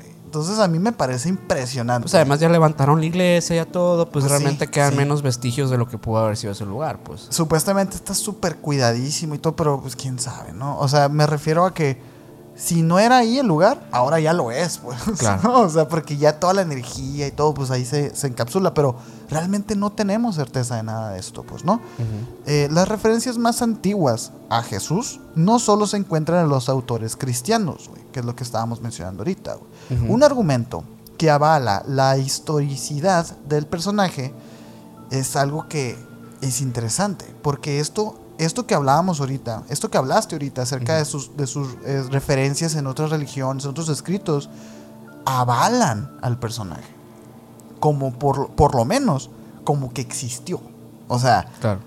no es, por ejemplo, y volviendo a hacer una referencia al capítulo de la Virgen, que la Virgen de Guadalupe no fue, este, su relato, su historia, no se contó hasta muchos años después de incluso la muerte de Juan Diego y, de, y del arzobispo y todo. O sea, ellos nunca hablaron de esa aparición. Claro. Y es ahí donde se cae el relato. En cambio, aquí es al revés. Aquí hay relatos que se caen, pero su existencia ahí está. Porque muchas personas lo, lo, lo, lo- lo Lo- escribieron, lo vieron Ajá. y todo, pues, ¿no? Y de hecho, hay incluso personas este, que, que aseguran que negar la existencia de Jesús como un hombre que vivió Sí. es tomar una postura completamente negacionista, güey. Es decir, es absurdo, pues, ¿no? O sea, Sí. no puedes tú negar de esto. Y aquí hay algo interesante que también es un poco que aquí ya empieza la iglesia, ¿no? Ajá. Aquí ya empieza la iglesia a, a ser un cochinero, pues, ¿no? Que porque, pues, obviamente restos físicos de, de, esta, de este personaje o de las cosas que hizo y así, pues son virtualmente inexistentes, pues no, no, no, pode- no se pudieron guardar en el momento y todo. Como dijimos ahorita, pues 20, 30 años después de su crucifixión fue cuando empezó todo el revuelo.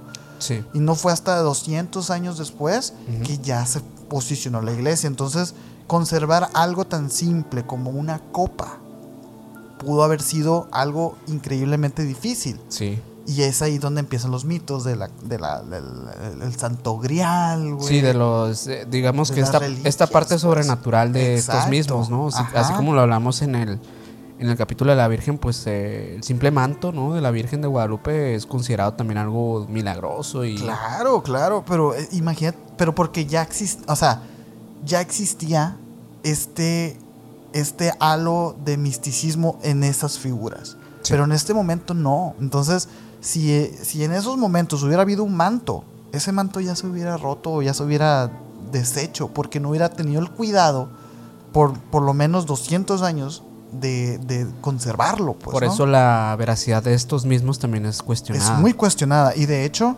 o sea, no hay pruebas arqueológicas directas de Jesús. O sea, no las hay. Y, las, y el, el doctor que les dije ahorita es, es, el que, es el que dice. O sea, no hay. Yo no estoy diciéndolo. O sea. Todos estos lugares que te acabo de mencionar, el, San- el Santo Sepulcro, hay unas, hay unas escaleras por ahí, también en, en el Santo Sepulcro, que es donde supuestamente bajó Poncio Pilato después de condenar a Jesús. Y están las escaleras, pues. Y la gente, o sea, se va y las besa y todo. O sea, porque son, son santos lugares, pues, ¿no? Claro. Pero aquí lo interesante es, y de hecho, aquí voy a, voy a citar a un, a un este. No lo voy a citar, sino lo voy a nada más mencionar. eh, a un teólogo protestante que se llamaba Juan Calvino. Que en 1543 él dijo: Es que desde que se empezó a buscar todo esto, hemos encontrado partes de la cruz en la que, en la que se crucificó a Jesús. Hemos encontrado, bueno, nos han mandado y se han encontrado tantas como para llenar un barco, dice el vato. Ajá. O sea, no tiene sentido. Y dice, No. y alrededor de como 30 clavos. También esa es otra. O sea, a Jesús le pusieron tres clavos, güey. Bueno, se supone. Sí, es lo que cuenta la, bueno, el relato bíblico. Pero, o sea, ¿cómo pueden existir 30, güey? Ajá. No pueden existir 30. Entonces, a huevo, pues Hay muchos 27 que son falsos. O sea, Claro. ¿sabes cómo?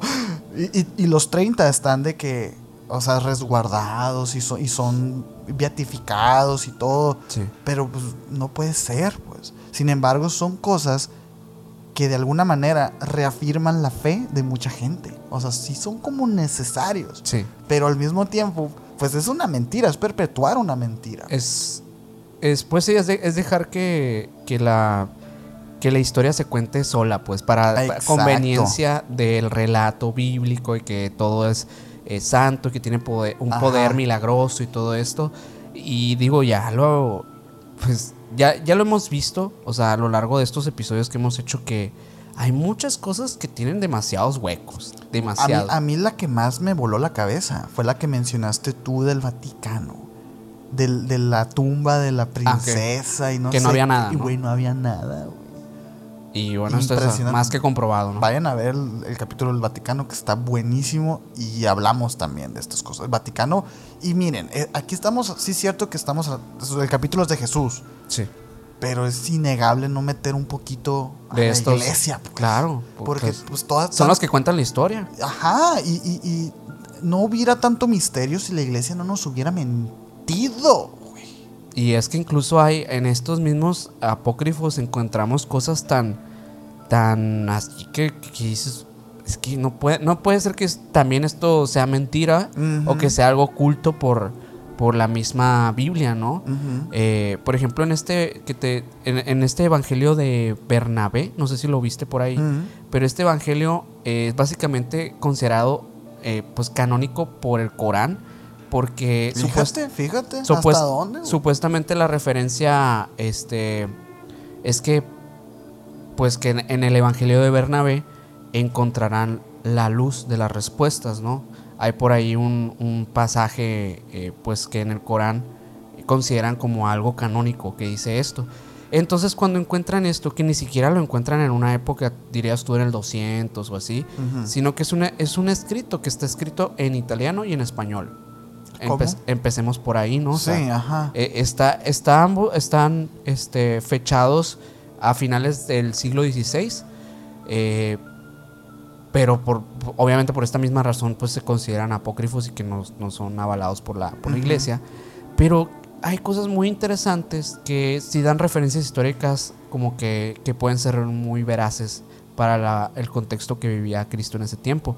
Pero lo más relevante que yo creo que podemos encontrar ahí en estos, en este, en este escrito de Bernabé, es que Jesús eh, muy probablemente no fue crucificado y que en realidad él, él cuando iba a ser crucificado se va con su madre y no, pues no asume esto. Encuentran a Judas, lo confunden con, con el Mesías y lo crucifican a él. Esa es como la, la a parte. Judas Iscariote. A Judas Iscariote. Sí, ¿no?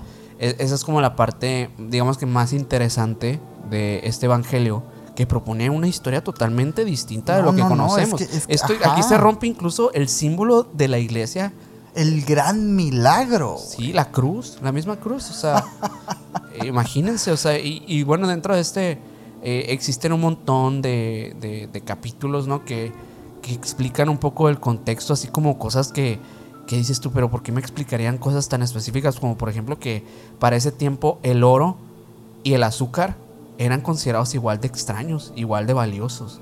O sea, cosas como de ese tipo que dices, esto le suma un poquito más. O sea, como que no me están dando nada más una historia en la que me plasmas eh, historias de Cristo y no todo, sí, sí. sino que me hablas de un contexto histórico, este, hablan de también de batallones que hubo en- entre pues soldados eh, de ejércitos judíos, este, hay un montón de referencias históricas de la época que pueden coincidir muy bien con lo que estaba viviendo ese Cristo que plantean. Y que es interesante, como dices, o sea, es, un- es una construcción de mundo Sí. que te ayuda a contextualizar un poquito pues, la vida de Jesús. güey, Sí. ¿no? Y justamente en este mismo es donde el- eh, mencionábamos ahorita a- al inicio, pues también que eh, se plantea también a un Jesús, eh, pues que, que es totalmente eh, llevado por otro tipo de enseñanzas, con otro, otro una vida que le da más lógica a, la- a los aprendizajes que él tiene para poder ser la persona que Sí, llega a ser. pues. Después de este, llegar y, y enseñarlas, pues, esas Claro. enseñanzas. Sí. Esas- Háblame más de eso, háblame más de eso. Si quieres, mira, te voy a, te voy a leer algunas de las, de las cosas que se encuentran aquí. Y es que, mira, por ejemplo, dices, se afirma que Jesús nace durante el mandato de Poncio Pilato, que recién comenzó en el año 26 después de Cristo. Esto estaría hablando que la época... ¿Cómo, cómo, cómo? Estamos hablando que Jesús nace durante el mandato de Poncio Pilato, ¿no? Que esto pasa 26 años después de Cristo. Entonces estamos hablando que Jesús en realidad no es del año que nos plantea Te la dicen. Biblia. Ajá. Bueno, eso, eso, eso se sabe, ¿no? Se Eh, sí, se sabe que eso es muy, deba- es muy debatible. O sea, dentro de, digo, de la, de la Biblia, es muy debatible cómo los años pudieron haberse, vido- haberse, haberse Haberse visto. movido y todo. Eh, sí, Sí, sí, cumpleaños, digo, estamos cerca ahorita del cumpleaños de Jesus Christ, este 25 de diciembre. Pero hay un montón de, de este, de pruebas de que realmente no, no nació el 25 de diciembre. Pues, No, o sea, pues. es algo, es algo muy interesante. Entonces el hecho de, su- de- también de sus años y todo, también pueden ser como este, imprecisiones para hacer coincidir con algunas otras, este, algunos otros eventos, no sé, no tengo la menor idea, pero sí es algo que pues, güey, realmente hay un antes y un después de Cristo. Entonces es algo importante, güey. Sí, ¿sabes? sí, totalmente. También hay, hay cosas que, por ejemplo, la misma. Hay, hay cosas que la misma Biblia se ha contradecido a lo largo de los años, pero estos apócrifos también nos proponen cosas en referencia a la, a la historia bíblica, si quieren verlo como mitológica, como esta, Mm. como la historia, la- el, el evangel- un evangelio eh, dentro de este que, que habla de Adán y Eva. ¿Mm? Este dice que ellos, eh, pues al igual que en la, en la historia tradicional de la Biblia, pues también comieron una manzana, pero la, Biblia- la Biblia no menciona que la fruta del árbol eh, del conocimiento de- del bien y el mal eh, pues fuera Una, manzana. Sí, sí, sí. Se habla de un fruto. Se habla de un fruto. Pero nada más. La representación que tenemos en la cultura popular es una manzana. Sin embargo, ¿Tú, nunca. tú, tú- tú has escuchado esa teoría de qué fue esa, cuál fue esa fruta realmente, güey? No, no, nunca. Yo sí, güey. Ahí, ¿qué, qué piensan Hay un lugar, mira, es que está bien interesante. Hay un lugar en, eh, pues por esos lugares, ¿no? En Medio Oriente. Este, que hay un árbol, que dicen que es como el árbol más antiguo del mundo y etcétera, pues, ¿no? Y se, se dice, se teoriza que ahí era el Edén. Ajá. O sea, que ahí era el Edén porque es como un oasis. Y ese árbol tiene de que 4000 años, güey. Así es, es, eh, y no es tan grande, o sea, es un árbol este que es incluso hasta una atracción turística. Sí. Porque las teorías dicen eso, ¿no? Ah, pues alrededor de ese árbol hay árboles de granada Y de dátiles, que son como frutos del desierto. pues. Ajá, sí, sí, sí. Entonces, o sea, yo, yo no sé tú, güey, pero yo nunca he visto un árbol de manzanas, güey. no, pues yo tampoco. Yo nunca he visto un manzano. O sea, realmente, sí, obviamente, pues que el, el- el- el Viejo Testamento plantea un paraíso, ¿no? Y así, eh, eh, por claro que pueden haber existido un árbol como los de Jumex, que tienen todas las frutas así, ¿no? Puede ser. Sí. Pero si contextualizamos en, las, en los lugares geográficos, no es posible que una manzana haya sido eso, pues, ¿no? O sea, lo que le cayó a Eva y todo. Entonces se habla de una granada. Sí. Se habla que el fruto prohibido fue una granada. Wow. Qué interesante, ¿verdad? Qué güey? interesante. Dice, bueno, también estamos asumiendo que una víbora habla. ¿no? Eh, sí. O sea, yo creo que, o sea, y- o sea, perfectamente puede haber sido una manzana. o sea, obviamente es la historia más, es la historia más ficticia de toda la Biblia, ¿no? Pero, Sí. eh, pero o sea, digo, al final también es una de las de mayor enseñanza y mayor filosofía que tiene. O sea, Sí. eh, nos plantea, pues, el, el principio básico del bien y el mal, pues, básicamente. Sí, sí, sí. eh, a través de una historia muy conservadora.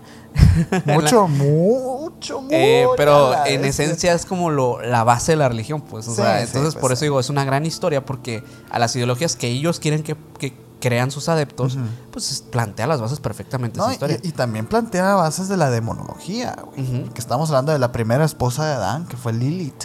sí. Y que pues es la... eh, pues ya todos conocemos a Lilith, pues el demonio, la demonia, ¿no? Entonces, Que de también hecho- nace en esa historia. De hecho, quisiéramos, quisiera que entráramos ahorita, mencionabas eh, un nombre de una mujer. ah, sí. sí, este, sí, quisiera que habláramos de ella porque me intriga saber Ay, sí. qué es lo que tienes ahí porque... ¿Tú recuerdas la primera vez que escuchaste el nombre María Magdalena, güey? Eh, pues aquí en la aquí donde somos eh, de, de Sonora ah, hay un lugar que se llama Magdalena Magdalena de Quino. Magdalena de Quino Sa- y sabemos que el nombre pues viene por María Magdalena No, güey. o sea que el, el nombre de Magdalena no Ah, no. O sea, las Magdalenas son otras cosas. O sea, son, son como pastelitos. bueno yo tenía la idea o sea más bien como que la por mi- ahí lo asociabas. idea es- pues. es, por Ah, ajá, ok, ok. es por no, María, María, Magdalena. Magdalena. Hay personas que dicen que era un demonio también, güey. ah sí Las personas, pues, más, más conservadoras, pues, ¿no? Y, y, pues, más, este. eh, adeptas a, a que todo esto es una mentira, pues, ¿no? Porque Ajá. no olvidemos que todos estos evangelios son apócrifos y por algo, pues, ¿no? Pero María Magdalena, yo recuerdo el día que escuché ese, ese, nombre, porque que es una santa no Santa María Magdalena es que sí la, sí la, sí, sí está está, beatificada sí Es que está, está loco, porque hay- se habla que era una la, la discípula mujer, pues, ¿no? De Jesús, pero hay unas personas que dicen que no era nada más su discípula, que era su esposa.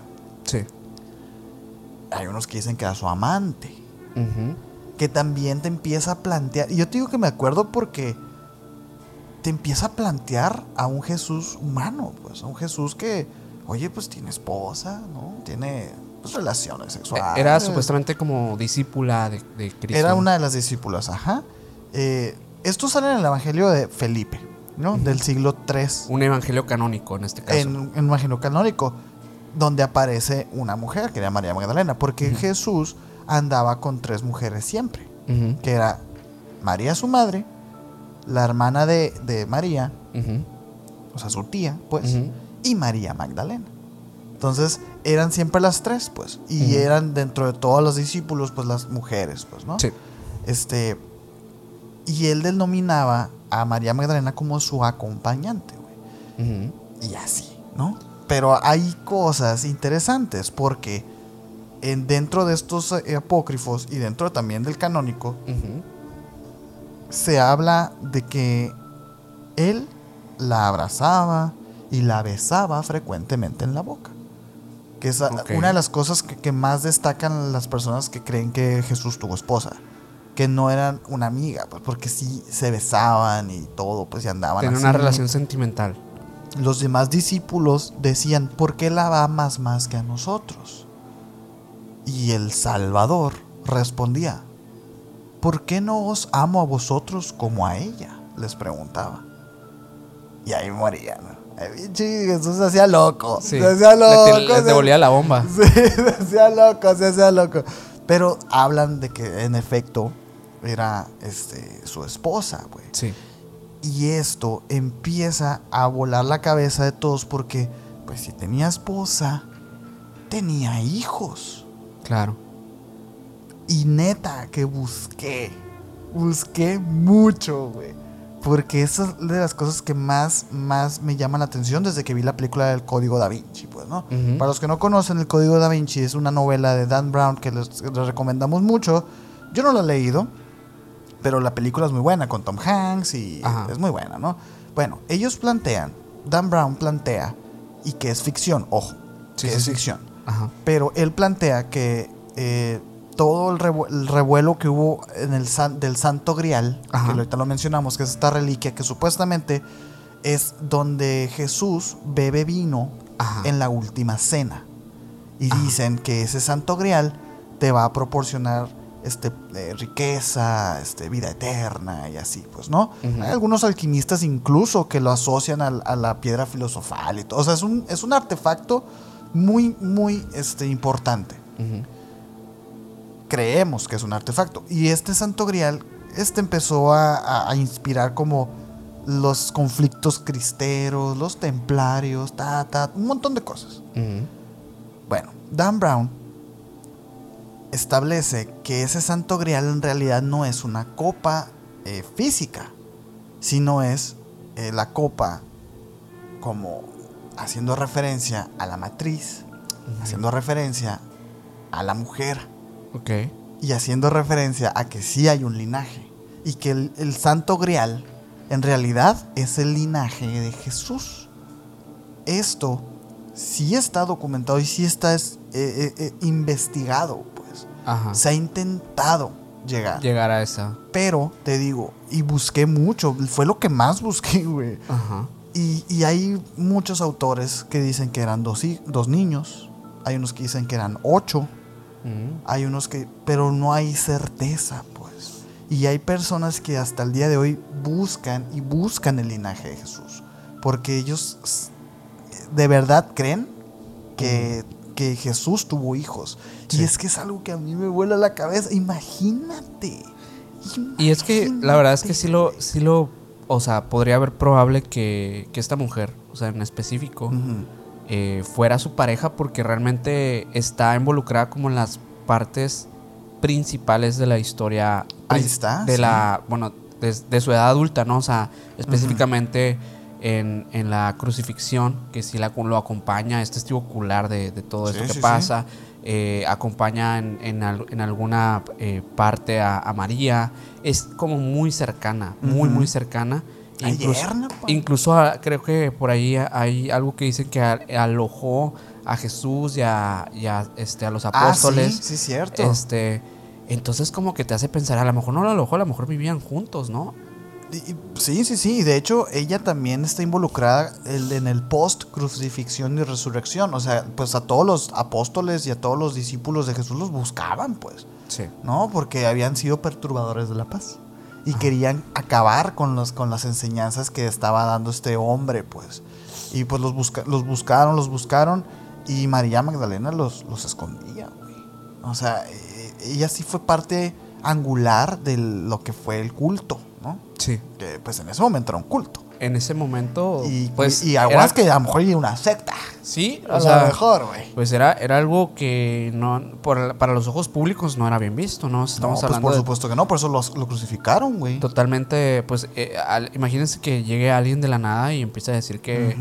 Que es un mesías y que tiene la verdad del, del mundo y que lo sigan a él y que no sigan al gobierno y lo que sea que ustedes No, y crean. sobre, y sobre todo la, la, pues el dogma que había en ese momento el, el, jude- el judío, Ajá. lo que esperaba era la venida de Dios. Sí. Y este llega y dice que es Dios Y no le creen. y no le creen.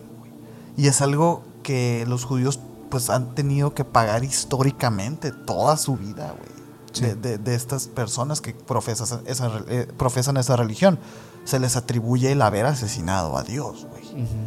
Y es algo bien loco. Pues, eh, para los que no entienden, a lo mejor el por qué siempre se les ha perseguido a los judíos es por esto, güey. Triste. Es triste, es triste, es tristísimo. güey. Porque pues al igual que los que las religiones o las otras vertientes de la religión cristiana, pues ellos también pues tienen sus teologías y digo, tienen sus cosas buenas, sus cosas malas como todo.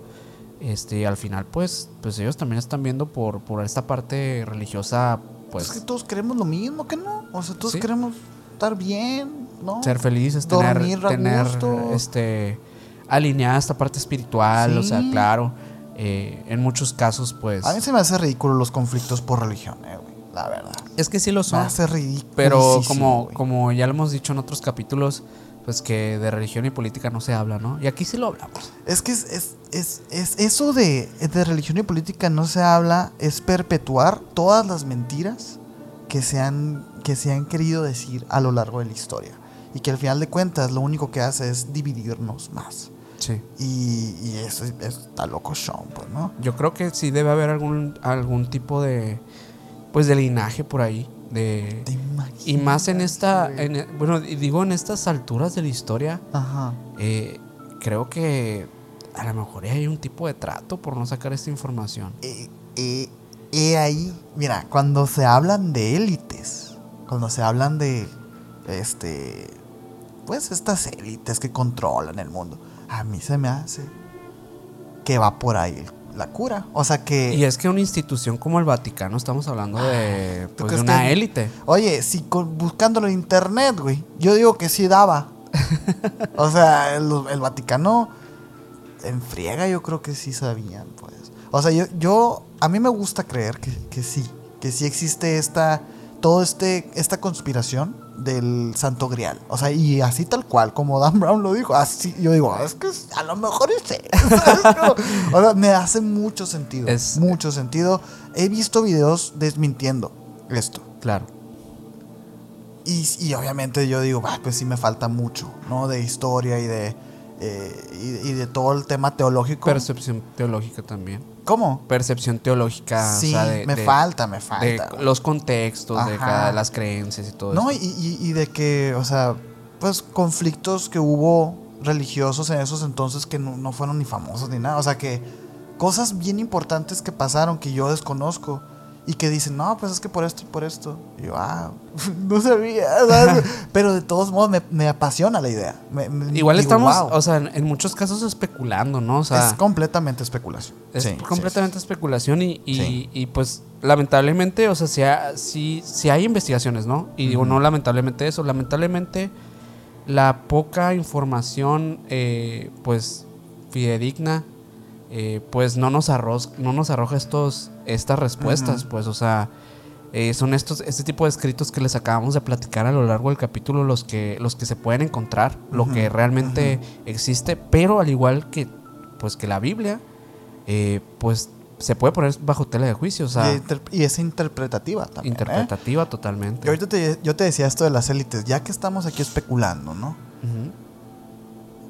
El otro día me topé unos TikToks de, de por ejemplo, este, de la, de la reina Isabel, ¿no? Este, y, y- y iban su linaje. Iban a darse cuenta de que su linaje, de que su mamá, su abuelo, su tatarabuelo, ta, ta, ta, ta, ta, ta, hasta Ragnar llegan. güey. Ah, sí. Pues claro, güey. Pues si Ragnar conquista, llega a Inglaterra, ta, ta, o sea, O sea, es el, es el, pues es el linaje, pues, Es- ¿no? Exacto. Entonces, imagínate pensar en el linaje de Jesús, O sea, yo digo que sí existe. Y, y ya que estamos especulando, eh, esto, esto de las élites a mí se me hace que hay ahí arriba. Alguien El él, de que el tatara, tatara, tatara nieto, güey. ¿De? Jesús, güey. Tritara, no sé cómo O se sea, diga no que- sé, no sé ni. Ajá, pues no, no, no sabría ni cómo decirlo. Pero imagínate que ahí está, que en sus. El venas- descendiente, pues descendiente de, Sí, de- Cristo. El ante, sí, sí, sí, el descendiente. Imagínate que en sus venas está corriendo la sangre de. Oh, no, me volaría mucho la cabeza. O sea, que pues eso confirmaría muchas cosas. Sí, sí, y, y cambiaría todo el juego, ¿no? Y de hecho. Y estaríamos hablando de, de sí, de que sí existió y sí confirmamos todo, sí, ok. Pero también estamos hablando de una persona que fue un ser humano. Exacto. Y eso también nos O cambia la un ser humano o una hibridación del ser humano, que es algo que con lo que me gustaría empezar el siguiente tema este, que es Ajá. el Talmud de Manuel. Ajá, sí, sí. Sí, justamente es, es esa, esa parte, pues, que nos. Pues que a todos nos intriga siempre que no- los que nos gustan los temas, pues, de, de la. Pues de los alienígenas, de la religión. Obviamente en algún punto hemos pensado que todo este tema Se de. conecta.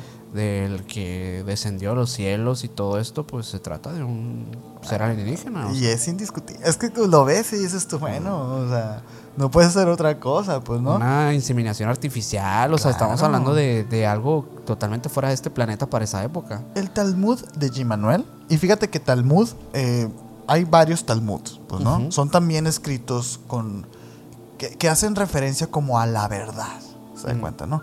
Existe el Talmud de tal cosa y de tal religión y ta, ta, ta. Porque son como sus Biblias, digamos. Como sus evangelios encontrados así en papiros. Eso es como el Talmud, pues, ¿no? Sí. Este es el Talmud de Yemanuel. ¿Quién es Yemanuel? J-M-M Anuel, ¿no? Por ahí nos sonará a los que vieron el... Ah, es que aguanta. Lo, lo construí de tal manera. Ok. Pasaba el año del 63. Era Jerusalén. Un sacerdote griego católico llamado Isa Rashid descubrió en una cueva en la ladera de una colina cercana una cueva, ¿no? Ahí estaba la cueva. Se supone que este señor iba con un amigo de él. Isa Rashid iba con un amigo. Ambos habían tenido el mismo sueño de esa cueva. Y ambos intuían que iban a ir a encontrar algo. Iban los dos. Y fueron, güey. E incluso hay un dibujo que si, eh, si lo encontramos por ahí, lo ponemos, ¿no? En, bu- en buena calidad, porque lo encontré en muy mala calidad. Ok. Pero era un dibujo eh, que era como más o menos de en dónde estaba eso que estaban buscando, güey. Sí. Porque ellos estaban buscando algo, no sabían qué, pero estaban buscando algo. Llegaron a la cueva y supieron inmediatamente que allí era. Y en, y en un costado, en la pared, había como, como un hoyo y se metieron y así. Y encontraron como una, una caja así de piedra lisa. La sacaron y se la llevaron. Isa Rashid iba con su amigo Billy Edward Albert Mayer. Nada más y nada menos. Con Billy Mayer iba el señor, güey. O sea, esto ya lo platicamos con Fepo. Ajá. Hace mucho tiempo ya. Muchísimo. Él nos platicó un poco la historia. Eh, esto no está en nuestro canal, no está en podcast Esto no es- Paranormal. ajá, está en, está en Podcast Paranormal hace dos, tres años, ¿no? Ya. Como dos años y medio, creo. Sí, sí, sí. Él, él cuenta esta, es- esta relación que existe entre el Talmud de Yemanuel y, y Billy Mayer, pues, ¿no? Se supone que los dos iban. O sea, iban juntos, el sacerdote y Billy, este, guiados por estos sueños que Billy estaba recibiendo de los pleyarianos en ese momento. Y encuentran estos, estos, estos apócrifos, ¿no? O sea, Claro. estos documentos.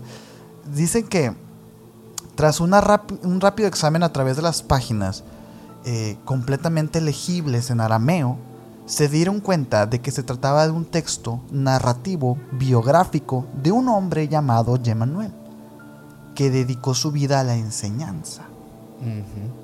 Rachid, que pudo leer la mayoría del parte del texto en antiguo arameo debido a su conocimiento del idioma por su padre palestino, pronto se percató de que los textos eran heréticos en muchos aspectos, ¿A qué nos referimos con heréticos?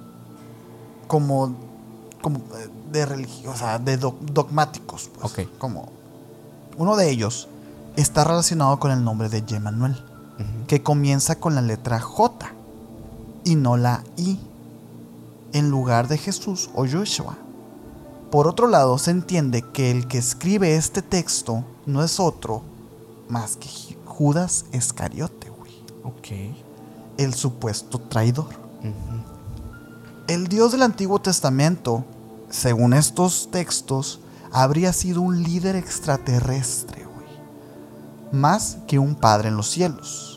O sea, no lo dice tal cual, sino es la interpretación que ellos empiezan a darle debido a la influencia que tenía el contactado Billy Mayer, pues en ese momento. Ok. Empiezan a entender y empiezan a interpretar y dicen, con razón. O sea, en- antes la sociedad estaba siendo regida por un líder extraterrestre. Por alguna razón, estos líderes decidieron hibridar para, de alguna manera, como disolver un poco la dureza de la enseñanza del, del otro líder, dando así a un Mesías a un Mesías que entendía y comprendía a la raza humana porque él era en parte humano. Y es por eso que a lo mejor es la diferencia entre, entre las durezas y, los y lo estricto que eran ambos, ambos, el Dios del Viejo Testamento. Sí. Sin embargo, como leímos ahorita en, los, en algunos evangelios apó- apócrifos, Jesús también era duro, güey, Sí. en Según- su niñez. Ajá. ¿Y qué pasa? Lo que dijiste tú, sale y aprende Claro. y madura. ¿Y entiende? y entiende y enseña después. O sea, tiene todo el sentido del mundo. Claro, a ver, imagínense, o sea, realmente la influencia que llega a tener él tiene que ser una persona que tenga un alto grado de empatía, de, Ujú. digámoslo, de como de carisma ante las personas y eso lo tiene que haber aprendido también. Lo tiene que haber aprendido. No hay de otra. No hay de otra, no puede ser una persona con esos arranques y eh, desvivimientos a diestra y siniestra, o sea, realmente no podía continuar por ese camino. No, no podía. Y, y es que a mí, me, a mí me parece alucinante porque, ojo, el Talmud de Emmanuel no considera lo- a los evangelios apócrifos. O sea, lo que dice ese Talmud no tiene relación, o sea, como que no se, es que todavía no se descubrían esos, esos, este, esos escritos que dijimos ahorita. No, no, ya se habían escrito, Sí, ya, sí, ya- ya tenían 20 años. Ajá, no los tomaban en cuenta. No los tomaban en cuenta, pero no los conocían, pues, ellos. O sea, eh, Ashid y, y- y Billy. Sin embargo, ellos ya estaban hablando acerca de que el Dios era muy duro y que tuvieron que tomar la decisión de hibridar para, para, para poder disolver esa, esa dureza y poder ayudar a la raza humana. Sí. Y como lo dijimos ahorita, o sea, tienen, es, es totalmente el desarrollo del personaje de Emmanuel, de Jesús o de Joshua, güey. Está bien interesante. Hazte cuenta que después se tradujeron 36 capítulos al, al- del arameo al alemán. Acordémonos que Billy Mayer es suizo, pues, ¿no? Ujú. Este, Isa Rachid pagó este descubrimiento con su vida, güey, y la de sus familiares. Cuando todos fueron desvividos por poderes que pretendían que estos textos no vieran la luz, güey, como pasa siempre. Antes de morir, consiguió enviar parte del texto, que eran estos 36 capítulos, a su amigo en Suiza, güey, quien los reunió y los presentó en la forma de un libro. Yo me metí hoy a Amazon a ver si estaba el libro, güey. Cuesta 5 mil dólares. ¿Qué? Es una copia en alemán. A la madre. O sea, y está traducida en portugués, está traducida en inglés y no lo encontré en español. Pero el, el original, el de Billy Mayer, o sea, que, que es- no está firmado por él, pues, pero el de su tiraje, hazte de cuenta, eso cuesta, güey. 5 mil dólares. Y ahorita ya tú puedes encontrarlo en línea, ¿no? Traducido y todo. De hecho, este, yo como que me lo descargué, o no sé, pero... A ver, ¿qué descargaste? no sé qué descargué. Pero guardé un link, pues, en donde cada capítulo está... Es, es que está muy raro porque está como enlistado. O sea, no está narrado, o sea, está como enlistado, como co- cosas Mm. a lo mejor que es como pasaron. un tipo de resumen o algo así. A lo mejor yo creo, porque no puede estar gratis y que ya cueste 5 mil. O sea, no sé, pues, ¿no? Ajá. Pero fueron 36 capítulos nada más. Hay más. O sea, hay más cosas que no se lograron traducir porque se destruyeron, güey, se perdieron. Cosa que hace a Billy Mayer el único testigo de que esto haya pasado, güey. Ah, y ese es el problema, porque ya gran- conocemos un poquito la historia de Billy Mayer, güey. Claro. claro. Es, es, es- una gran historia, ¿eh? O sea, realmente yo espero que sí sea verdad todo esto. Hay cosas, obviamente, porque sí, esta es la historia, ¿no? Esta es la historia. Pero eh, hay, a- lo que sí se ha traducido y se ha viralizado mucho es el epílogo. El epílogo del libro. Ese sí es el, el que todos usan de fuente para, para hablar de lo que contiene el, el Talmud, pues, ¿no? Y te lo voy a leer. Ok. El epílogo empieza diciendo, como el editor está algo familiarizado con el resto de la historia de Yemanuel, él no quería retener al lector los acontecimientos más importantes descritos aquí en amplios términos. Con su madre María, su hermano Tomás y su discípulo Judas Iscariote, Yemaniel- Yemanuel viajó a India del Norte coincide con lo que tú estabas diciendo. Es que ah, da miedito, da miedito. Sí, sí, sí. Es sí. que pinche Billy Mayer, güey. Estaba bien letrado, ¿eh? O a lo mejor sí tiene el contacto. A lo ¿por qué mejor no, también, pues? también. Vamos a ponerlo güey. Ah, está bien, está bien. En el camino, él predicaba en muchos países Ajá. y tuvo que escapar con frecuencia porque sus discursos eran revolucionarios. Ah. Fíjate qué interesante, eh, güey. Todo lo que planteamos en el capítulo. Aquí lo está diciendo. está- lo está- aquí lo está diciendo, güey. Es como si Billy Mayer supiera que, hubiera, que íbamos a hacer este capítulo. Cuando Yemanuel tenía aproximadamente 45 años. Ojo aquí, güey. 45. Jesús murió a los 33 años, güey. ¿Cómo que 45? No, pues Es, es, que, es otra historia, güey. es, es que no lo crucificaron. Es que no lo crucificaron, güey. Cuando él tenía 45 años, él se casó con una mujer joven y bonita, que le engendró numerosos niños. Ok, ok. Él se instaló como cualquier jefe normal de una familia en Sringa- Srinagar. Ajá. Esperamos, hoy- esperamos que se pronuncie así acá. Ajá, Srinagar, no sé, güey. De hoy en Cachemira, India. Ujú.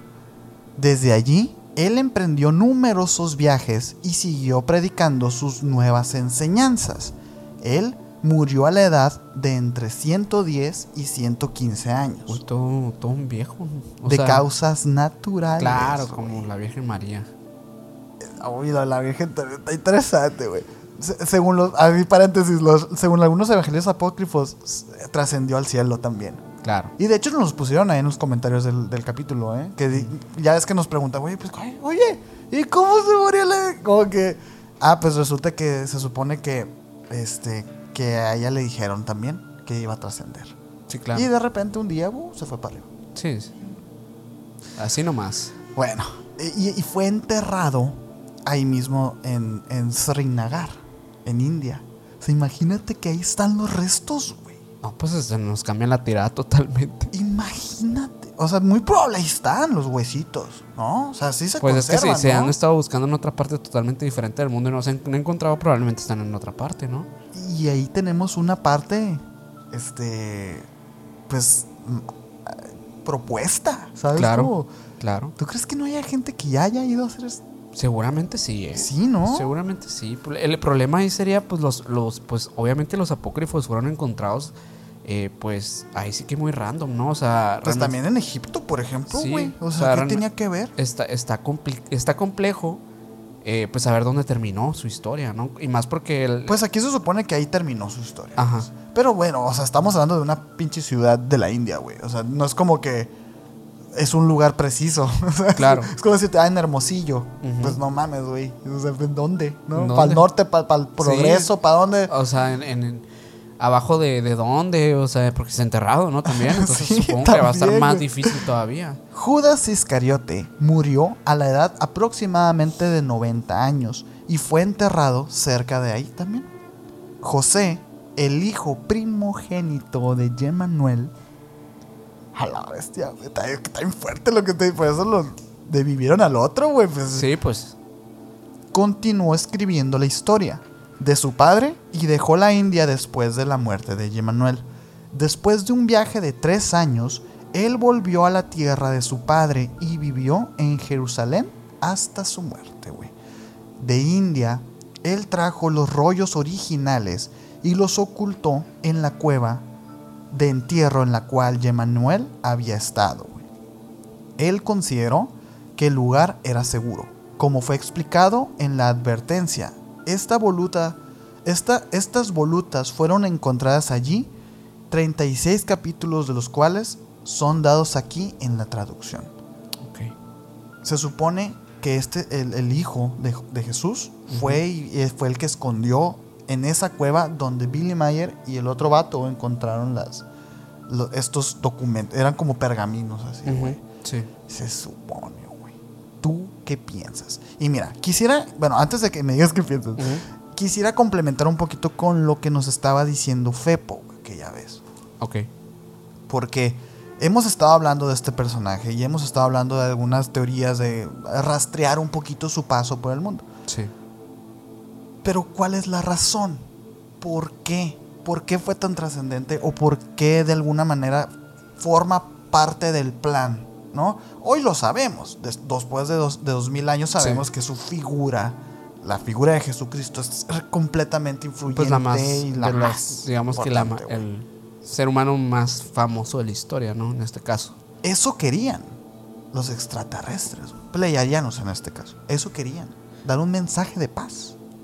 Yo, lo, yo, yo pienso que de cierta forma eh, vemos que como que está metido en todas las religiones, o sea, E- e- exactamente. y, y me hace pensar que pues de cierta forma sí fueron guiando este plan, ¿no? O sea, al final... A lo mejor el plan era que en efecto sí haya sido la figura más influyente, pero de el mundo sin importar religiones.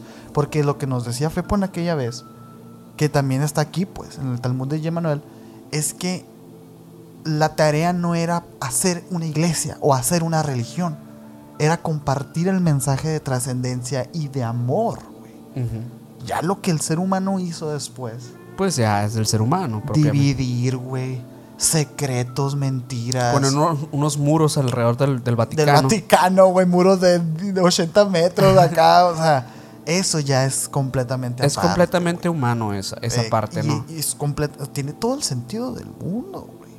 La Todo el neta. Sí, realmente, digo, ya hemos hablado pues de los experimentos eh, sociales, eh, digo, que se han, psicológicos sociales que se han hecho como estos experimentos de... el universo 25. El universo, ajá, sí, el universo 25, todo esto que realmente pues en- entiendes un poco por qué el ser humano se ha visto con la necesidad de poner muros, de por qué el ser humano ha tenido que poner estas barreras culturales, ideológicas y todo, porque obviamente es prácticamente imposible monopolizar las creencias y monopolizar eh, pues, lo- los sistemas de creencias de las personas. O sea, tiene que haber variedad, tiene que haber versatilidad.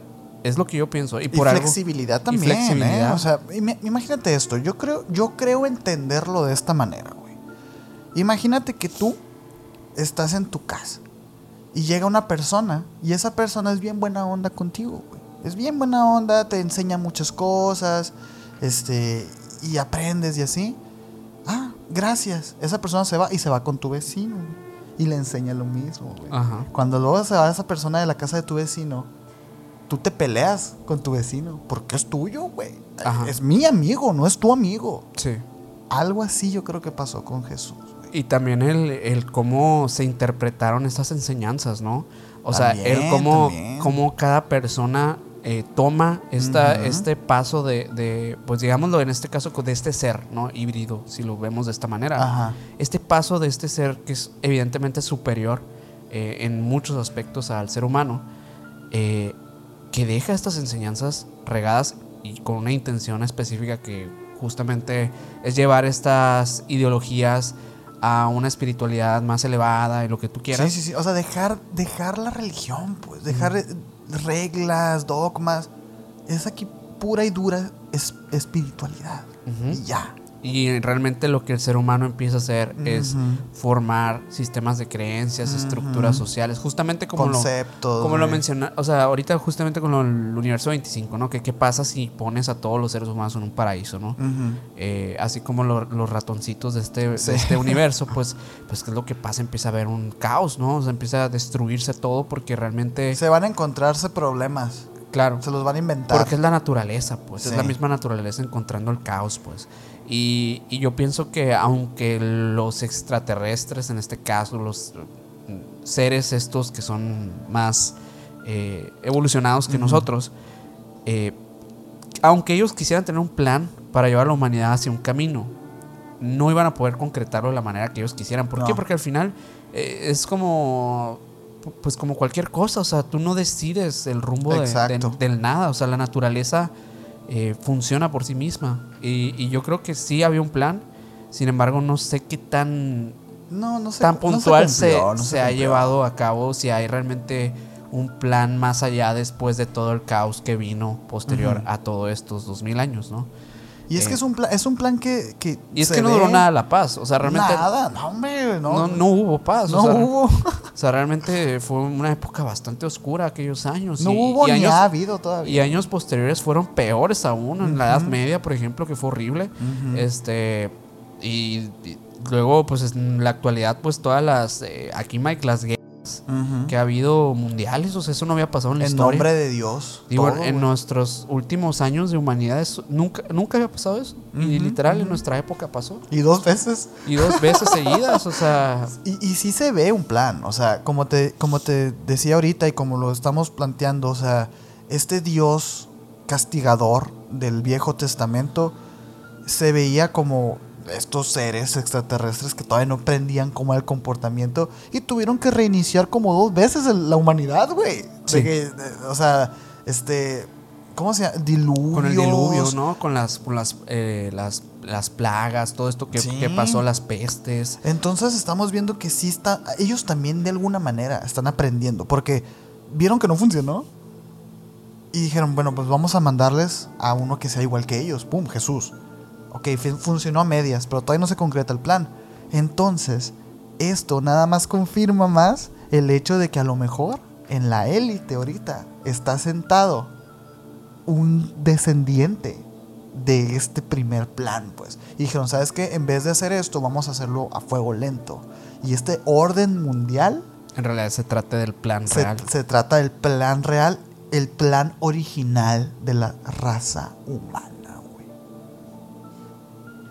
Me gusta esa conclusión, ¿eh? Creo Está- que, está- está de este, creo que me gustaría cerrar con eso. Ándale, la verdad me gustaría porque creo que, creo que es, eh, está, para que le- la gente se quede pensando eh, en esto que acabamos Oye, de hablar. y con agüita, ¿eh? Y, con, agüita, con, con cafecito y agüita nomás.